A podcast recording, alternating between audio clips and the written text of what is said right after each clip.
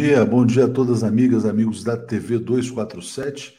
Segunda-feira, 13 de, junho, de junho, 7 da manhã, a gente começa aqui mais um bom dia, mandando um abraço ao Gilberto Geraldi, ao Marcos Palmeira. Bom dia, 247 Comunidade, no trabalho de São Paulo e aprendendo com todos vocês. Lula no primeiro turno, já. Obrigado ao Marcos pelo comentário. Bom dia, até uma lembrando que faltam 202 dias para o fim desse pesadelo. Boa semana a todos. Tomara, né, Thelma, que não seja o fim de um pesadelo e o começo de outro, porque hoje tem matéria no New York Times dizendo que o Bolsonaro tem apoio dos militares para tentar um golpe militar. A gente vai falar bastante sobre isso no dia de hoje. Bom dia ao Jairo, Jorge Show dizendo aqui, ó, a ganância dos bilionários está destruindo o nosso planeta pelas guerras, escravizando a humanidade pela fome. Tem toda a razão tenho lido bastante sobre isso, né? A gente falou bastante, inclusive, sobre isso com o Pepe Escobar na semana passada, na live lá sobre o destino da civilização, que é o um novo livro do Michael Hudson. É, Jairo Costa, o risco de golpe apontado pelo New York Times mostra que o Brasil já é um párea mundial. Entretanto, Lula, o povo e a imprensa 247 podem mudar isso. Estamos lutando contra isso desde o primeiro dia do golpe de Estado contra a ex-presidente Dilma Rousseff, antes mesmo desse golpe de Estado que aconteceu em 2016. Né? Bom, vamos lá. A Valéria Guedes dizendo: ó, o golpe já foi efetuado desde 2016 e em 2018 elegeram essa coisa. Consolidaram com a fome e o desemprego, as diferenças sociais só aumentaram e os poderes da justiça não se sobrepõem sobre ele. Pois é, que vergonha, né? Com tudo isso acontecendo no Brasil, aparece o Fux para falar contra o ex-presidente Luiz Inácio Lula da Silva. Né? Então a gente vive realmente uma situação escabrosa. É, reviravolta na disputa pelo governo do Ceará. Eunício Oliveira pode do, é, formar dobradinha com o PT como vice. Na última pesquisa, o MDBista lidera, lidera seguido do bolsonarista Wagner. Vou buscar informações aqui para poder comentar com vocês. Bom dia a todos que estão chegando. João Pessoa aqui presente, ó, com Beto Leite. Natal presente também, é, Palhoça, Santa Catarina, Uberlândia, Edmeia Sintra, né? Bom dia de Uberlândia a todos da comunidade progressista. Lembrando que o ex-presidente Lula vai essa semana a Uberlândia também, né? Maria Iglesias Cabral. Bom dia 247 que vive sem oxigênio, né? Como é que pode, né? O cara fala tanta, tanta asneira, tanta estupidez, tanta ignorância no poder no Brasil mas ele se faz de idiota também, ele não é tão idiota, não, porque na verdade todos os seus filhos ficaram milionários, né? todas as pessoas ao seu redor estão ganhando muito dinheiro é, em torno dessa, dessa aventura fascista aqui no Brasil. Né? Então, ele se faz de ignorante, de estúpido, é muito mais esperto do que a gente imagina. Igor mandando um abraço lá de Santa Bárbara do Oeste, Cuiabá aqui também. Bom dia, comunidade aqui de Zacátia. Bom dia, Rio de Janeiro, Alexandre Souza. Né? Eu vou trazer já o Zé Reinaldo, né, porque a gente também vai falar sobre essa matéria do New York Times e a gente segue com outros assuntos internacionais aqui. Bom dia, Zé, tudo bem? Bom dia, Léo. Bom dia a toda a comunidade. Boa semana a todos. Boa semana. Zé, olha só, esse fim de semana foi marcado por uma revelação é, que envergonha todos os brasileiros. Né? Uh, saiu na agência Bloomberg. Jair Bolsonaro no encontro que teve com Biden, pediu ajuda para um golpe de Estado. E a Casa Branca vazou esse pedido. Né? Então, eu queria te pedir a interpretação para isso. Por que, que a Casa Branca vaza esse pedido do Bolsonaro sobre um golpe e por que o New York Times hoje publica essa matéria dizendo que há sim risco de golpe militar no Brasil?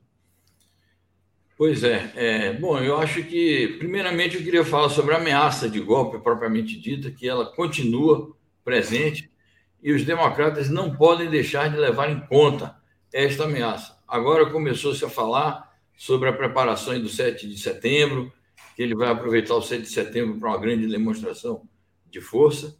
Então, primeiramente, é preciso, é, de fato, que os democratas resistam e chamem a atenção da comunidade internacional como um todo, a opinião pública internacional. Eu acho que, primeiramente, é um ato também de traição nacional, a declaração do Bolsonaro em si mesma, é, no ano do bicentenário da independência, então isso é gravíssimo também, tem essa simbologia, porque ele está praticamente pedindo para uma potência externa intervir no país e facilitar é, a violação da democracia. E da parte da Casa Branca, eu acho que o vazamento é a forma que e o próprio silêncio do Biden em relação a isso, porque quando vazou a notícia, também eles fizeram questão de dizer que o Biden ficou quieto, tipo assim, não, não, não apoiou o pleito do Bolsonaro. Eu acho que a primeira atitude dos Estados Unidos em relação a isso é, de fato, tomar distância, porque o, apoio explícito a um golpe num país como o Brasil, nesta altura é, do desenvolvimento da situação internacional, seria muito prejudicial aos interesses americanos, porque eles estão empenhados em firmar a sua imagem como uma potência democrática que luta contra os autoritarismos. Então, neste momento, não, não seria conveniente para a Casa Branca apoiar, pelo menos explicitamente, uma aventura dessa natureza. Então, eu interpreto assim, naturalmente, sempre me resguardando é, no sentido de a gente acompanhar como essas coisas vão evoluir, sem cravar aqui é, análises já fechadas nem previsões, porque é. a situação é muito dinâmica. Você tem toda a razão, Zé, porque é o seguinte, quer dizer, também não dá para cravar que os Estados Unidos são contra um eventual golpe militar no Brasil. Eles podem Exato. evitar o apoio explícito, como você Exato. falou, porque o que o Bolsonaro falou, na verdade, é o seguinte: quer dizer, olha, ele vai trabalhar para defender os interesses dos Estados Unidos no Brasil enquanto o ex-presidente Lula vai defender os interesses do Brasil. Bolsonaro, então, na verdade, ele é um, é um feitor, né? Ele não é, na verdade, um presidente, ele é um capataz, ele tem uma situação de representar interesses internacionais. E os Estados Unidos se preocupam mais com seus próprios interesses do que propriamente com a democracia. É só olhar para as relações deles ao redor do mundo. Né? Eles nunca condenaram, por exemplo, a ditadura da Arábia Saudita, por exemplo, né? só para citar um exemplo aqui. Então, só colocando essa notícia aqui na tela, Bolsonaro comete crime de lesa pátria e diz a Biden que, ao contrário de Lula, ele trabalha para defender os interesses dos Estados Unidos. Isso já estava bastante claro com o Trump, né? Ele disse isso, agora é a mesma coisa para o Biden. O Cadu coloca aqui a seguinte questão: um golpe militar se sustenta sem pleno apoio das elites locais e do império? Bom, primeiro a gente tem que ver essa questão do, das elites locais. Será que elas seriam realmente contra também, né? Em 64 eles tinham, mas não parece ser assim hoje. O que você acha? Aí passo para você, Zé. Bom, primeiramente, quando a gente fala em golpe, é, claro que a, a, questão militar está presente, mas eu acho que a gente não deve pensar apenas em termos de tanque nas ruas. É o golpe tradicional. É, podem haver várias formas de apresentar essa questão. Então, também sobre isso, a gente não tem condições de dar uma opinião assim fechada, porque não conhece a forma que isso vai tomar. Agora, de fato, é, qualquer manobra qualquer ofensiva no sentido de anular eleições, é, tentar perpetuar o mandato do Bolsonaro ou ignorar o, o resultado das urnas, é, tudo isso, claro que vai depender de respaldo de forças internas, pelo menos de forças internas. Quanto ao Império, é isso, depende muito da evolução do quadro internacional eles fazem avaliações pragmáticas também e estão acompanhando a situação no Brasil, sabem que o Lula é, tem muito respaldo internacional também, é um homem muito considerado como um grande chefe de Estado que foi e tem capacidade de voltar a ser. E, ao mesmo tempo, estão percebendo é, a orientação prudente que o Lula está dando à sua campanha, à elaboração do seu programa de governo, o tipo de discurso que vem sendo adotado. Então, é, eles não teriam razão em, por exemplo, querer depor um, um presidente eleito é, ou as vias de ser eleito, pronto para ser eleito, caso esse golpe venha antes, é, sendo que esse presidente não está apontando nenhuma solução radical, não está propondo nenhum tipo de ruptura com os Estados Unidos, não está propondo nenhuma revolução no país, não está falando de socialismo. Então ficaria muito difícil para eles é, sustentarem alguma bandeira contra o Lula, na medida que o Lula tem essa postura ampla, muito flexível e, repito, tem muito respaldo internacional. Então, acho que é preciso levar em conta também as dificuldades do lado de lá para encontrar um discurso plausível. Ah, vou responder essa pergunta aqui da Soledad Fernandes. Ela fala assim: o Inominável vai tentar fazer o que Trump não conseguiu nos Estados Unidos. Pior que o cenário aqui é diferente. Terá êxito? A matéria do New York Times fala exatamente sobre isso. Inclusive, ela foi escrita pelo chefe do escritório do New York Times no Brasil. Ele tem fontes no Departamento de Estado e esta fonte, uma das fontes, diz a ele o seguinte: não, o que nos preocupa também é a adesão das polícias militares ao bolsonarismo. Né? Pode ser uma, poderia ser eventualmente um golpe com apoio dos policiais militares. Mas enfim, vamos aguardar e vamos seguindo aqui o, o, dia a dia, né, para a gente ver como é que as coisas evoluem. Colômbia, Zé Reinaldo. Colômbia, um país assim, quer dizer, com forte presença, com forte influência dos Estados Unidos. Gustavo Petro lidera a intenção de voto com 45%. Né? Como é que serão essas eleições por lá nesse fim de semana agora? Muito bem. É, Para fechar o ponto anterior, eu queria fechar com um que a gente devia ter aberto o nosso programa, que é a efeméride. Contra os atos de traição nacional do Bolsonaro, vamos lembrar a figura do patriarca da independência, José Bonifácio, cujo aniversário natalício transcorre no dia de hoje. Ele jogou um papel importante apesar de todas as versões contraditórias sobre o processo da independência do Brasil, mas é inegável que o José Bonifácio jogou um papel importante é, na promoção das condições mais favoráveis para a independência do Brasil em 1822. E no ano do bicentenário é preciso homenagear uma figura como o Zé Bonifácio. Bom, Muito bom. Voltando então aqui à Colômbia, Zé. A Colômbia. É, é a primeira pesquisa que aparece é, com esta vantagem para o Gustavo Petro, e é algo muito importante porque não é uma pesquisa qualquer, ela está sendo veiculada no principal jornal conservador do país, o jornal El Tempo, portanto, é, isso confere credibilidade do ponto de vista de que é insuspeito. É, pode ser até que o, o, a vantagem do Petro seja maior. É, não é à toa que a semana passada nós comentamos aqui que o Rodolfo Fernandes começou a inventar uma, uma fakeada à moda colombiana, dizendo que ele tinha visto alguns vídeos em que o pessoal do Petro está ameaçando ele de morte e o próprio Ministério da Justiça do governo de extrema direita disse: "Ah, então precisamos apurar isso". Naturalmente é uma verdadeira armação. Ele falou assim: "Então eu vou suspender a campanha. Eu não vou mais aparecer em nada e tal". Há pessoas que dizem que ele teria ido mesmo para Miami, naturalmente está querendo criar uma situação artificial, querendo criar uma situação artificial para uma eventual contestação do resultado. Então é muito bom que o Petro tenha já aberto essa, essa frente de 10 pontos, o que pode ser ampliado durante a semana. Ficaremos atentos, a eleição é domingo e vamos acompanhar em cima do lance.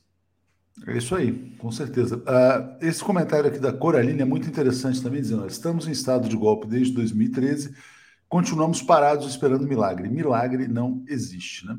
Carlos Alberto, bom dia. A questão é que tem muita gente poderosa, políticos, militares e empresários envolvidos em crimes. Bandidos armados não se rendem, pois sabem que vão para a cadeia e não ligam para as consequências. É interessante, né, Zé? Porque ah, vale até uma reflexão aqui. É, antes aqui o comentário do Márcio Dono também, resumindo Fux, foram inocentados, mas são culpados. Quem é Fux? Né? A declaração do Fux é escandalosa, a gente vai falar sobre isso também. Muita gente dizendo: olha, golpistas brasileiros, cuidados com que, cuidado com o que pode acontecer uh, aqui no Brasil, olhando para o que aconteceu na Bolívia, onde a Giannini Inês foi condenada a 10 anos de prisão. Só que os golpistas aqui no Brasil são muito mais fortes do que lá, os interesses econômicos aqui também são muito mais pesados. Então peço para você traçar, pegando esse comentário do Carlos Alberto, dizendo: ó, não vão se render os criminosos aqui no Brasil. Diga, Zé.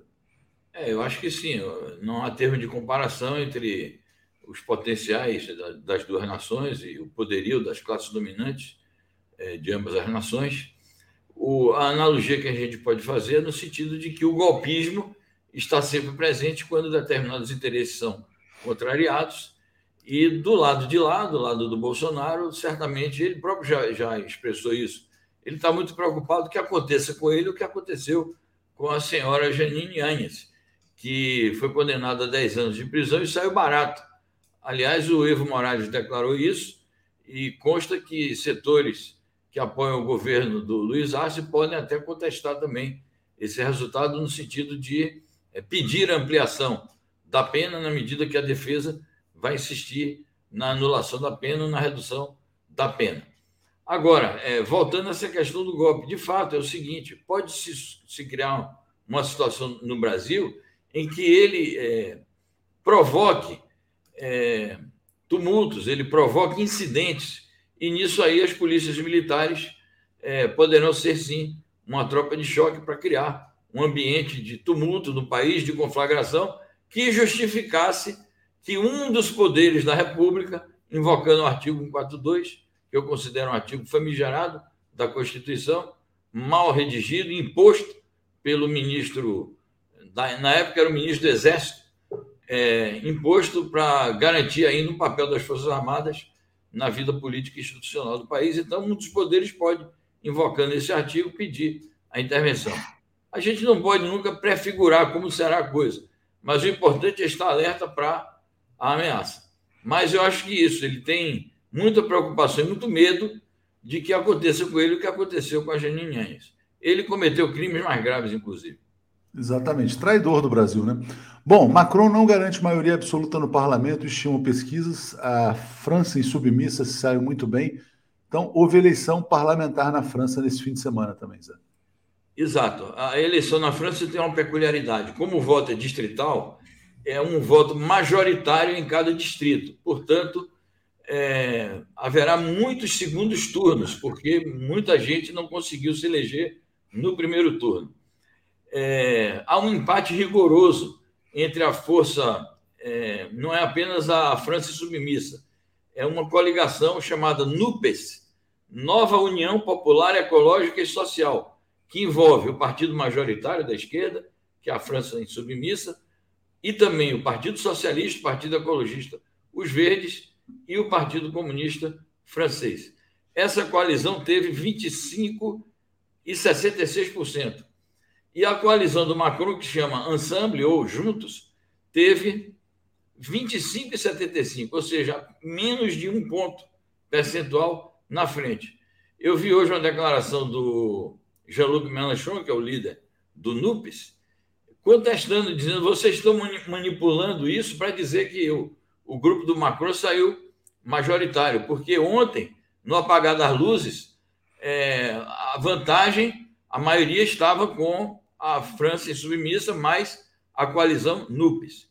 É preciso notar o seguinte: os republicanos, que é a parte da direita conservadora, mas não a extrema-direita, é, ficou em quarto lugar, com apenas 10,42%. E a extrema-direita da senhora Le Pen, com 18,68%. Então, a extrema-direita se consolida como a terceira força. Geralmente, isso não se traduz em número de cadeiras, porque nos segundos turnos há sempre uma aliança de forças nos, nos distritos locais para é, derrotar a extrema-direita, mas em percentuais nacionais tem esse cenário. A questão que se coloca para o segundo turno, que será no próximo domingo, é a luta desesperada do, do Macron para alcançar, para que o grupo dele, o ensemble, alcance a, a maioria absoluta sozinho. Por quê? Porque se ele não alcança a maioria absoluta sozinho, ele vai ter que se aliar com essa parte mais conservadora é, da chamada direita republicana, que vai impor muitíssimas condições a ele. Então, ele vai, vai ter um, um segundo mandato muito manietado por essas forças que vão naturalmente pegar grandes ministérios e vão co-governar o país com o Macron. Não há grandes diferenças ideológicas. O Macron é considerado centro e esse outro setor é considerada direita tradicional, mas isso vai pesar em termos do desempenho é, de cada força política. E ele teme também o risco de que a esquerda cresça de fato, aumente o número de cadeiras, e o que vai acontecer, inevitavelmente, e isso fará com que tenha uma oposição bastante dura no parlamento no próximo, durante o próximo mandato, até que se criem as condições para ele dissolver o parlamento caso sobrevenha alguma crise política, mas isso é algo também que não se pode adiantar. Então, é um cenário muito complexo e muito difícil para o Macron, muito desafiador, esse segundo turno eleitoral do próximo domingo. Certamente. Não sabia que eram dois turnos, imaginava que era um turno só. Fiquei surpreso aqui agora. Curiosidade. É, Romeu Chirro, o Brasil é um país de muitos recursos que suporta golpes, tantos quantos necessários para garantir os luxos internacionais. Por isso, o apoio estadunidense com Fux com tudo, né? Será que vai ser mais um golpe com o Supremo com tudo? Né? Essa nova etapa para que o Brasil siga sendo espolhado, como diz aqui o Romeu? Pode ser, tudo é possível. Vamos trazer aqui então agora as notícias sobre a guerra. Zé. Olha só, batalha pela região do Donbass em seus momentos finais. Vou já botar uma outra notícia aqui também, porque já se fala até numa eventual rendição, né? Então aqui é uma notícia do chefe da OTAN. Olha que interessante aqui o que disse o Jens Stoltenberg, né? É, a Ucrânia decidirá quanto território trocará pela paz. Quer dizer, a OTAN, depois dessa confusão toda, está dizendo o seguinte: não, a paz agora depende de concessões territoriais da Ucrânia, é isso?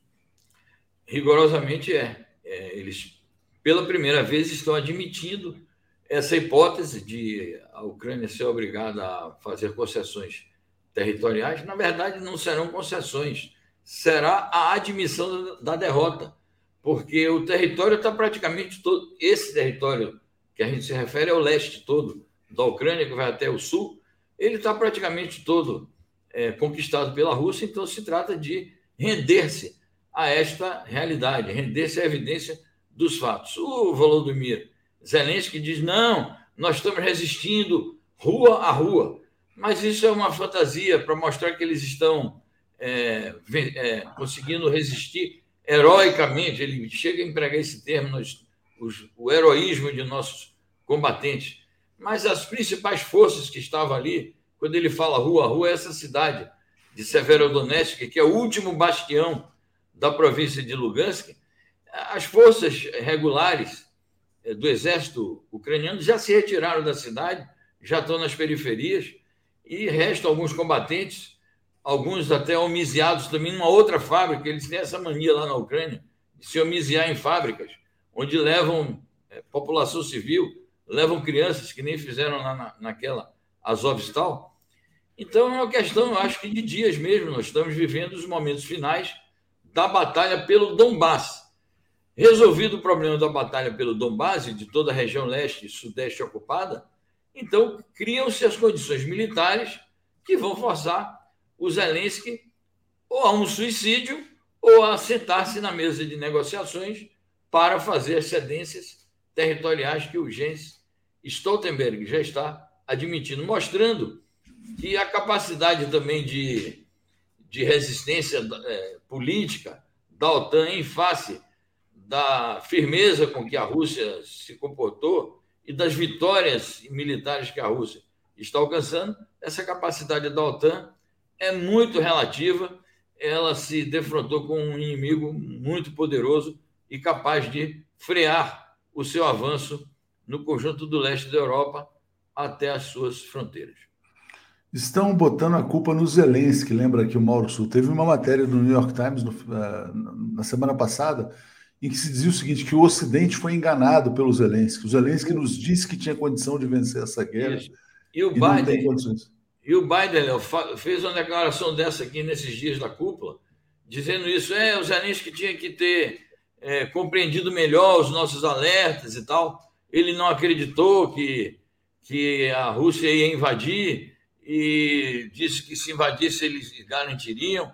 Então, o próprio Biden se queixou, mostrando isso, há grandes abalos nas relações entre essas potências e o governo do Zelensky, que mostrou toda a sua vulnerabilidade. Bucha de canhão, né? Bom, Rússia diz na Organização Mundial do Comércio que, que não vai sair do mercado global de alimentos, né? Ao mesmo tempo, os Estados Unidos culpam a Rússia pela crise alimentar que está se que já chegou, mas pode se acentuar nos próximos meses. Né? Exato. Começou ontem a 12 reunião é, de cúpula da, da OMC e há grandes divergências ali. Tem até uma outra matéria com declarações da da diretora-geral. E no que se refere à Rússia, são grandes divergências, porque haverá uma batalha retórica ali, o Ocidente, algumas potências culpando a Rússia pela crise dos alimentos e a Rússia dizendo que a culpa é deles, que a crise dos alimentos já vinha desde antes é, da guerra na Ucrânia, que é um fenômeno que está ligado à inflação mundial e à inflação nos principais países capitalistas. Claro que isso tem a ver também com a interrupção de algumas cadeias produtivas é, por conta da Covid-19, o que se agravou naturalmente com a guerra na Ucrânia. E a Rússia também rebate, principalmente esse aspecto é, de quererem tirá-la do mercado de alimentos. Ela diz que não só não vai sair pela importância da sua produção é, de grãos, mas ela rebate dizendo o seguinte: que uma parte das dificuldades da Rússia para abastecer os países compradores do trigo é, russo e ucraniano, é uma grande parte dessa responsabilidade recai sobre as severas sanções econômicas. Então, tipo assim, condicionando também é, a, o restabelecimento dos suprimentos à suspensão das sanções. Então, é, é algo que não, não terá solução de curto prazo enquanto essas questões de fundo não forem frontalmente para a mesa de negociações. É, deixa eu só botar aqui, na verdade, também a notícia da chefe da OMC, né? Que é, é muito difícil pronunciar o nome dela, Ngozi Okonjo-Iweala, né, dizendo que há um caminho difícil para reunião, para acordos comerciais nesse contexto atual do mundo, né? Ali é dizendo, ó, Estados Unidos falso flag para todo lado, né? Todo lado falsa bandeira, então eles podem estar dizendo uma coisa e fazendo outra ao mesmo tempo, tudo é muito perigoso. E aí, Zé, eu vou botar aqui mais essa das mais preocupantes de todas, que é essa aqui, ó. Risco de uso de armas nucleares atinge pico desde a Guerra Fria, relata o Instituto Internacional de Pesquisas da Paz em Estocolmo. Né? Porque não, não tem, do ponto, assim, do ponto de vista convencional, a Rússia não será derrotada. Diga, Zé. Perfeito. Voltando um pouquinho para o OMC, achei muito interessante a expressão que a diretora-geral emprega. Ela diz o seguinte: existe uma policrise. E nesse ambiente de policrise é quase impossível chegar-se a um acordo em torno de questões. Vamos ver se a gente consegue um ou dois acordos pontuais, como quem diz para a cúpula não fracassar de todo. Vamos acompanhar durante a semana. Sobre essa questão, de fato, é um risco enorme, é, principalmente porque essa instituição, sediada em Estocolmo, Suécia, é uma instituição muito credenciada, o CIPRE, que é uma instituição que se dedica ao acompanhamento é, do, sobre o, o estado é, quantitativo e qualitativo dos arsenais nucleares, e ela escrutina bem, muito bem essa situação e, periodicamente, ela emite relatórios fazendo alertas sobre o perigo cada vez maior do uso de algum tipo de arma nuclear. Hoje se fala muito na possibilidade do uso das armas táticas, que tem um poder de destruição enorme, localizado, mas não representaria um hecatombe. É uma grande ilusão, porque um, uso de uma arma vai chamar o uso de outra. Isso pode se generalizar e criar-se uma situação de fato insustentável. Então, é preciso que as forças responsáveis, eh, os países relevantes na comunidade internacional atentem para essa ameaça e, claro, a opinião pública, amante da paz, eh, deve estar sempre mobilizada e atenta para esse tipo de perigo que ronda eh, a humanidade. Semana começa tensa, né, Zé Reinaldo? Com essas notícias sobre golpe. Chegou mais uma notícia aqui, já vou. Uh chamar o Paulo e o Alex, mas só para colocar que chegou uma, mais uma notícia internacional, agora Michelle Bachelet, na ONU, comissária de Direitos Humanos, alertando para o risco de golpe aqui no Brasil também. Então, mais uma preocupação internacional. Enfim, passo para você falar sobre isso e a gente já chama o Paulo e o Alex aqui. É isso. Então, mostra que a situação vai cada vez mais chamando a atenção da opinião pública internacional. Isso nos favorece. É preciso que organismos como as Nações Unidas e figuras como a Michelle Bachelet se pronunciem, é, porque a questão tampouco é adstrita a figuras como o Biden ou algum outro chefe de Estado. É preciso que as organizações multilaterais se ocupem da situação brasileira. E, voltando a falar sobre a situação interna, é, chama atenção para um artigo que nós reproduzimos, um resumo dele do Bernardo Melo Franco, em que ele faz uma crítica dura ao ministro do, da Defesa, é, o general Paulo Sérgio, dizendo que ele, ele virou uma espécie assim de capataz do, do Bolsonaro e está afrontando a Justiça Eleitoral, o Tribunal Superior Eleitoral, e querendo dar ordens ao Tribunal Superior Eleitoral, que representa mais uma atitude golpista e tendente à desestabilização política do país. Então é bom que todas as forças assim democráticas fiquem alertas. E daqui até setembro, é, 7 de setembro, que é um marco aí divisório, esse golpe pode estar em, em preparação e no 7 de setembro ocorrerem surpresas. Exatamente. Bom, deixa eu ler dois comentários aqui, é, Zé. Ritinha Bifano, vazamento pelo New York Times é para intimidar STF e TSE, que se acoelham facinho igual ao general Vilas Boas. Nelson Henrique, bom dia, Tuxo. O 247 está de acordo com o despacho do ministro Alexandre de Moraes, por isso retirou o Rui da programação? Lula já não. Na verdade, nossa posição é semelhante à da ABI, de que discorda da posição do Rui, no entanto, considera que houve uma censura. A gente já falou isso aqui algumas vezes. Uh, Zé, obrigado, boa semana para você e vamos seguir aqui então com Paulo e com Alex. Valeu. Obrigado eu, boa semana a todos. Bom programa. Alex Sonic e Paulo Moreira Leite. Bom dia, Paulo. Bom dia, Alex, nessa segunda-feira gelada. Tudo bem aí, Paulo? Muito frio por aí? Muito frio. Muito frio, mas agora estamos protegidos. Você, Alex? Tirando o mais Essa... grosso casaco do armário. Essa pergunta foi boa. Se está muito frio. Você vê o Paulo Moretti com três casacos. Não, é... Mas você nem tanto, né, Alex? Está frio. É, é, porque vocês são, são velhos, são friorentos. Eu sou jovem, estou aqui, olha, só de pullover, chapéu Panamá, fingindo que está calor. Não, está muito, está muito tá gelado. gelado. Mas acho que são só alguns dias, é só essa semana e depois as coisas voltam ao normal. Vamos lá, vamos começar então já falando sobre essas ameaças golpistas, né? Eu acho que não tem como a gente uh, não aprofundar esse tema aqui. Vou colocar então, Paulo, a notícia do New York Times e pedir a sua avaliação a respeito disso. Então, aqui, ó. New York Times diz que Bolsonaro tem apoio dos militares para contestar as eleições e tentar um golpe de Estado no Brasil. Diga, Paulo.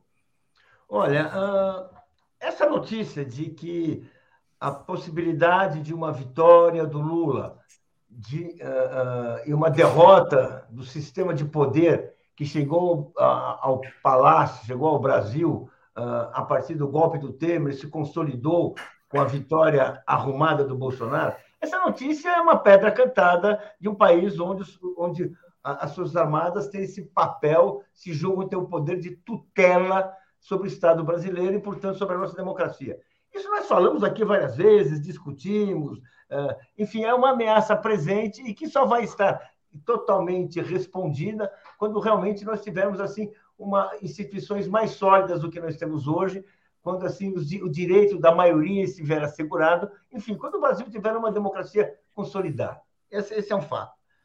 Eu, desde que surgiu essa, surgiu essa conversa mole porque isso que nós estamos vendo é conversa mole dos militares, conversa de mal perdedor. Bolsonaro está na conversa de mal perdedor, mal perdedor. Ele sabe que, pelas regras, ele vai perder a eleição. Ele está cada vez mais uh, fraco e pior. As notícias de que ficam tentando fazer uma terceira via, uma demonstração que mesmo seus, muitos dos seus antigos aliados não querem no palácio, querem que ele vá embora, querem que ele vá para fora. A sua incapacidade se comprova a todo dia, a todo momento, em todos os episódios, inclusive, como vai ficar claro cedo ou tarde, na morte dos, do, uh, do, do, do, antropólogo e na morte do, cine, do jornalista da, uh, inglês no, no, na Amazônia. Isso também vai ficar claro. As responsabilidades, a omissão uh, em torno disso também vai ficar claro. Ou seja, nós vivemos a situação. Agora, tem uma situação muito diferente. Eu estava lendo aqui, lembrando Vamos falar assim: quem deu essa notícia foi o New York Times. E o New York Times deu essa notícia em um tom absolutamente crítico, absolutamente de uma denúncia, né? Vamos dizer assim, né? Por isso que essa matéria você faz. Bem, se a gente for pegar 1964, o golpe de 64, tem um livro. Esse livro, que é dos vitoriosos do golpe, que queriam que discutiam uh, uh, o que fazer no Brasil depois do golpe, um deles é o próprio correspondente do New York Times no Brasil. Ou seja, em vez de ter cumprido sua obrigação e feito uma reportagem, como fez o, uh, o atual correspondente do New York Times denunciando uma, uma articulação golpista, ele estava lá teve o um golpe e eles estavam fazendo planos de como aproveitar o golpe, como mudar as instituições brasileiras. Por exemplo, eles queriam fazer, criar ensino pago nas escolas. Tem várias ideias que bem foram colocadas seja, hoje nós vivemos uma situação diferente. Então, isso é um fato, isso é, isso é uma. Uh, uh, questão real, olha, vamos dizer assim, nós falamos aqui de assim de Anã, a gente vivia falando sobre isso há muito tempo, paramos de falar, mas isso não quer dizer que isso aí tenha, tenha desaparecido. Agora, a conjuntura do Brasil é diferente. O Brasil hoje tem uma liderança autêntica, tem um candidato a presidente que tem uma aprovação imensa. Uh, dentro da sociedade brasileira, as forças que querem uma volta do poder militar são minúsculas, as forças que querem a permanência do Bolsonaro também são pequenas, elas existem, o resto são pequenas, estão longe de ser majoritárias. Ou seja, então estamos falando de um movimento, sim, que eu acho real, eu acho importante essa reportagem, eu acho. Agora, eu, de maneira nenhuma, eu acredito que, esse movimento, que, um, movimento golpista, nessa circunstância, ele, ele terá que ser enfrentado.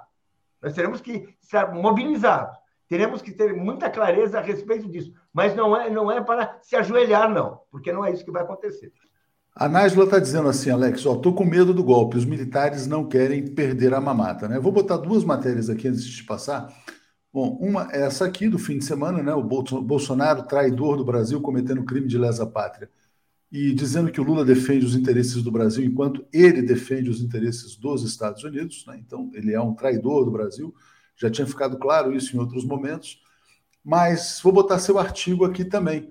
Né? Uh, você escreveu: Bolsonaro pediu ajuda, apoio de Biden contra o, entre aspas, perigo Lula. Alex, fala para a gente sobre esse quadro uh, preocupante aqui no Brasil.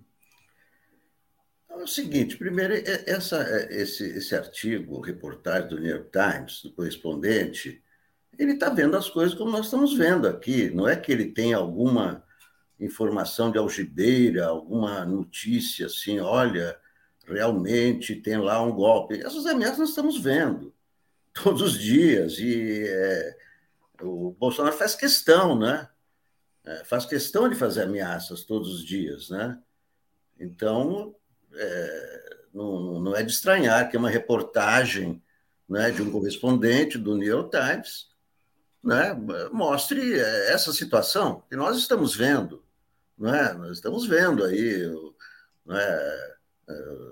os militares querendo, é, querendo é, mudar os rumos do, do, do, sistema eleitoral, uma coisa assim totalmente absurda, impensável, é? generais querendo é? discutir é, o, o, o, sistema das urnas eletrônicas, né? que jamais foi assunto deles, né? e não é, e, e não é assunto deles. Então, nós estamos vendo essas ameaças todas. Agora, isso que, isso que a agência Bloomberg noticiou né, sobre o pedido do Bolsonaro a, a Biden, isso, isso é assim. É, é, não sei, crime lesa é mais do que.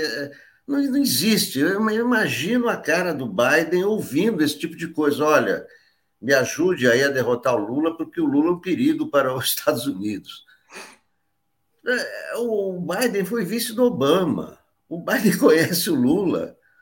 Qual foi a ameaça aos interesses dos Estados Unidos durante o governo? Nenhum. Então é uma, uma asneira, além de ser um crime, né? além de ser um crime, isso são fontes, quer dizer, é, é, são fontes próximos à Casa Branca. Não é? é isso que diz, que diz a Bloomberg. É claro que é, para se abrir um processo de impeachment, como que é o Randolph Rodrigues, por exemplo, eu acho que é também, claro, qualquer um vai, vai dizer, bom, o presidente da República pede ajuda a outro país para se reeleger, isso é um crime. Evidente que é um crime. Agora, para você provar esse crime, as fontes têm que depor. É, então, tem tudo isso. Quer dizer, é claro que é um crime, é claro que isso aí é, é, não, não, é, jamais, quer dizer, não acredito que nenhum presidente tenha feito um pedido desse ao presidente de outro país, né? É uma coisa assim, é, fora de, de, de, de qualquer. É... é... talvez assim, aqueles casos assim, tipo do Vietnã ocupado, coisas desse tipo, né? É, deixa eu só fazer assim... um comentário aqui, Alex. Na matéria, só um pouquinho, Paulo. Na matéria do New York Times tem uma frase bem enigmática, preocupante do Etchegoin, que é ouvido pelo jornalista do New York Times, e o Etchegoin fala: é, não, questionar as urnas não é muito legal, mas também não é bom, né, a gente desconfiar da democracia o tempo todo. Eu não entendi exatamente o que ele quer dizer, porque quem está desconfiando são os militares. Ele fez isso em contraposição ao questionamento. Quer dizer, ele está dizendo que a vitória do Lula talvez fosse não democrática. Eu entendi dessa maneira. Mas, enfim. Sobre a questão Estados Unidos, Biden e Obama conhecerem o Lula, só queria fazer uma ponderação.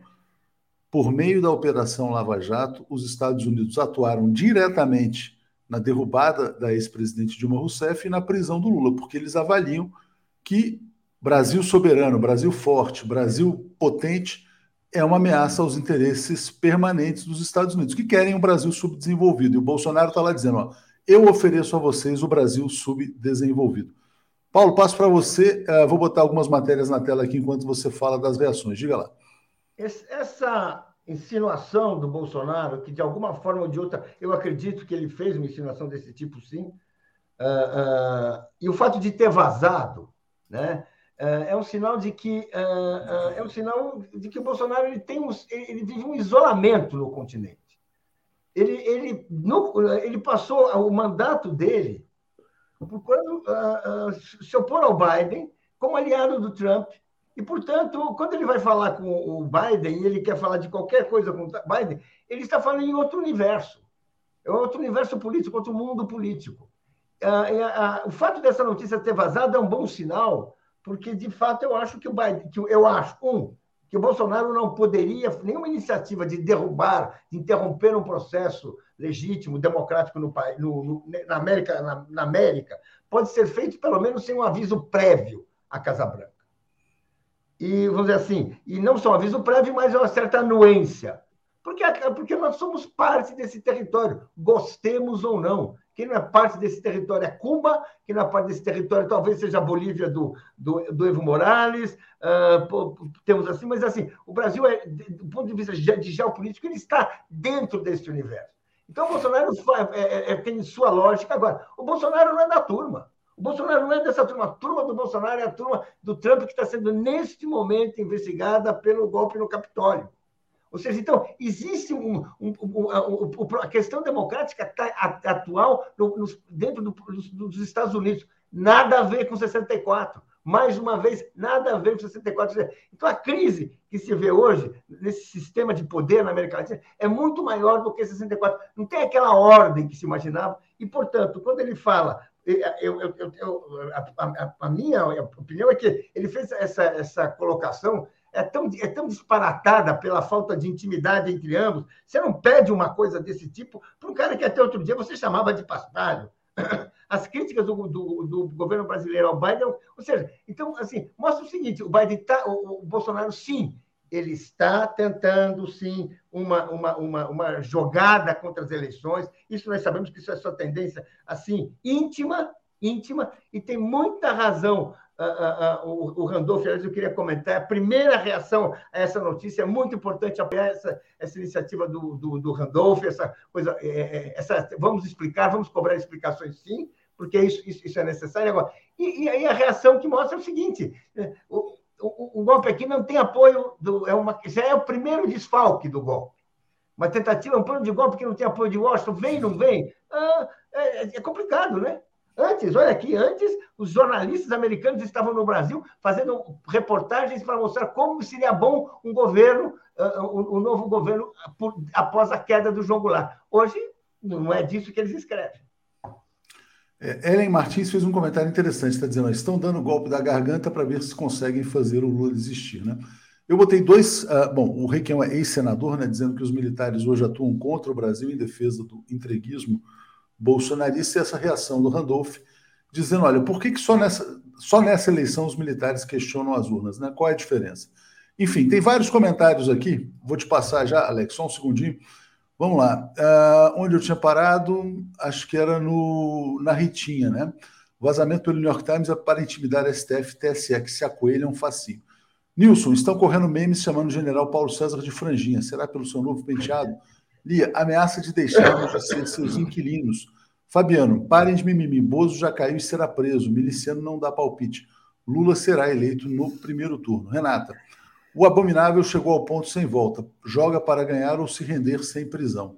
Mônica, as Forças Armadas são corruptas e estão sempre contra o povo.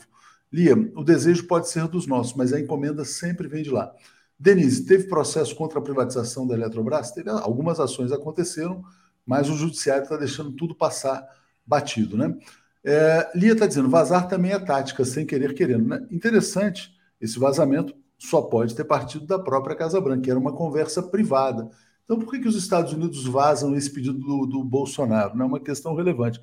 Para dizer, olha, se houver golpe, nós somos contra, né? nós estamos fora, será que é isso para limpar as mãos? Marcelo Quintão dizendo, bravo, PML. E aqui, Alex, então eu vou botar essa notícia de agora, do Jamil Chad, que eu acho que também é importante, né? Uh, cadê? Deixa eu. Peraí, estou botando aqui a guia errada, que é a preocupação da ONU. Aqui, ó. Vamos lá. Vou ler aqui para vocês e passo para você comentar. ONU sou alerta sobre eleições no Brasil, pede instituições independentes. Notícia do Jamil Chad. A ONU cobra independência das instituições brasileiras no ano de eleição e alerta para violência contra mulheres, etc. e tal. Enfim, e aí ela se diz aqui chocada com as falas do Jair Bolsonaro. Alex, passo para você arrematar esse tema, então. É, a Michelle Bachelet, né, Comissariado de Direitos Humanos da ONU, também expressa a mesma preocupação que nós todos temos. Né? Essa preocupação é, é, é, da, da, da, da Michelet, que ela está deixando o cargo, né? Está deixando o cargo, apesar de é, poder é, ter podido ficar por mais um ano, mas ela está deixando o cargo. É, é a mesma preocupação que nós temos. Não é? é agora, é, é, é, o seguinte: é, não há nenhum interesse dos Estados Unidos numa ditadura no Brasil, como havia nos anos 60. É muito diferente. Os Estados Unidos apoiaram a ditadura brasileira, pelo menos até o, até o Jimmy Carter, né? É, porque seria não é, uma defesa contra uma possível revolução comunista, como teve em Cuba cinco anos antes. Era aquele contexto. Não, então põe a ditadura aí para evitar o comunismo. Isso que era. Né? Não tem mais nada disso. Né? Essa, essas é, ameaças comunistas estão na cabeça do Bolsonaro e seus bolsonaristas, né? como Tarcísio de Freitas e tal. Né? Então não interessa para o Biden uma, uma ditadura no Brasil. Não interessa, claro que não interessa. A culpa das Américas foi para isso. O que, que era? O que, que foi a cúpula das Américas? Você não é mais tempo de ditadura, não vai ter nenhum apoio ao golpe de Estado. E eu não, não, não, não acredito que o exército brasileiro vai dar esse passo criminoso, não é? Isso aí leva à prisão. Está aí a Janine Anies, está aí o Trump. Agora está tá vendo as, as, Hoje tem mais uma audiência, agora de manhã né, onde o Trump está sendo acusado de tentativa de golpe de Estado e carnificina no Capitólio. Então as coisas não estão mais para golpe agora. As coisas estão para respeitar o resultado das eleições. E quem acha que pode dar golpe é o seguinte: se der certo, vai ter 20 anos de poder. Se der errado, é 20 anos de cadeia. Pois é, exatamente. Mas tem que, tem que ter muita precaução, Alex, porque por mais que o clima não esteja para isso, eu também concordo com você, eu acho que hoje o projeto número um, vamos dizer assim, dessas elites aí, locais e internacionais, seria a vitória da Simone Tebet, mas esse cenário é bastante improvável também, né? Eles querem a terceira via. Nesse contexto, Paulo, eu vou te passar, mas eu vou botar aqui um tweet do Reinaldo Azevedo para você emendar com esse tema também que é o seguinte, quer dizer, olha, os militares ameaçando o golpe, o general Paulo Sérgio mandando cartinha para o TSE, aí de repente aparece o Luiz Fux, presidente do Supremo, e vem falar de Lava Jato. Né? Eu vou ler o comentário do Reinaldo, ele diz assim, ó, parte dos desatinos deriva da mais fraca e confusa presidência da história do STF, a de Luiz Fux. Bolsonaro escala célere o golpismo, o doutor silencia. Faz proselitismo lavajatista e, por extensão, antipetista, e pró-Bolsonaro, o golpista. Golpismo lhe diz grato e Fux we trust, né? Então, segundo o Reinaldo, o Luiz Fux está trabalhando sim para o golpismo bolsonarista e militar. Mas passo para você e já emenda com esse tema também. É, eu, eu vi essa declaração do, do, do Fux nesse, no, no fim de semana, tentando, tentando uh, reverter uh, aquilo que está estabelecido, né, que foi estabelecido pelo próprio Supremo, numa atitude uh, absolutamente uh, esdrúxula, porque pelo que eu sei, né, pelo que a gente aprende assim quando a gente vai estudar um pouquinho de como funciona a justiça, os juízes se manifestam pelos autos. Então, o presidente do Supremo dar uma opinião política sobre um caso que já foi, que já foi sacramentado pelo Supremo, que foi uh, uh, resolvido pelo Supremo, que ele, próprio, que ele próprio presidiu, onde ele foi derrotado por 7 a 4, mas está lá, é, é, é, no mínimo estranho, esdrúxulo, e como você diz, é assim, né? Deste momento que a gente está vivendo. E aí, o que eu queria falar, e eu acho que essa, essa é a questão que a gente tem que estar atento, é que a gente não vive mais o tempo dos golpes, dos anos 60, você derruba governo, tropas na rua. Você faz o quê? É, é, são os, os, os, estados híbridos. Você faz aquele, você, você vai amassando a, demo, a democracia, você vai anulando, você vai é, impedindo eleições, você vai caçando, você vai prendendo, e você desobedece a lei. Bem, é como nós chegamos até aqui como foi assim que nós tivemos a deposição de uma presidente sem, sem, sem prova nem sem, nenhum, sem crime de responsabilidades e tivemos uma eleição truncada, uh, roubada desde o início, quando se proibiu a candidatura Lula. Então, o que se, que se quer é amarrar a fazer alguma coisa nesse estilo, e é disso que, é disso que se trata quando vem insistência militar falando contra as urnas quer, quer criar uma coisa para amassar o processo eleitoral, para bagunçar a eleição, e, e, e, de alguma forma, que nós não podemos saber qual é, mas de alguma forma tentar impedir realmente que o Brasil retorne plenamente à democracia. Eu acho que essa é, é, é isso que vai se tentar fazer, é contra isso que nós temos que estar atentos, e é isso que precisa se resistir. E aí, queria só elogiar o Randolph Rodrigues, que é sempre alerta, e mais uma vez, acho que ele se manifestou corretamente. Claro, não, com certeza. Bom, vamos lá. Tem agora, vamos falar sobre o caso do Bruno Pereira e do Dom Phillips. Antes vou ler o comentário aqui da Lia dizendo: ditadura tem vários formatos e versões, e a Mônica Mello dizendo: não confio em Biden. Curiosamente, né, logo depois da viagem do Bolsonaro aos Estados Unidos, a Polícia Federal encontra então os objetos ligados ao Bruno Pereira e Dom Phillips. Isso aqui está no G1 né, encontrou um cartão de saúde com o nome de Bruno Pereira e outros itens dele e de Dom Phillips. Tudo indica que foram, então, assassinados, né? E os corpos aí jogados ou na selva, ou no mato, ou nos rios ali. É, infelizmente, vou botar a nossa notícia aqui. Passo para você comentar, e também é espantoso, né, Alex, que a Polícia Federal descubra logo depois do Biden voltar dos Estados Unidos. Diga, Alex. Não, isso aí eu não sei se foi de propósito ou não, quer dizer, é, é claro que as buscas demoraram, né? Isso aí ficou muito claro, que as buscas não foram feitas imediatamente, ao contrário, né? As buscas, né? Agora, os mergulhadores foram lá e encontraram agora porque eles foram acionados, não é? é acionados de, forma tardia, não é?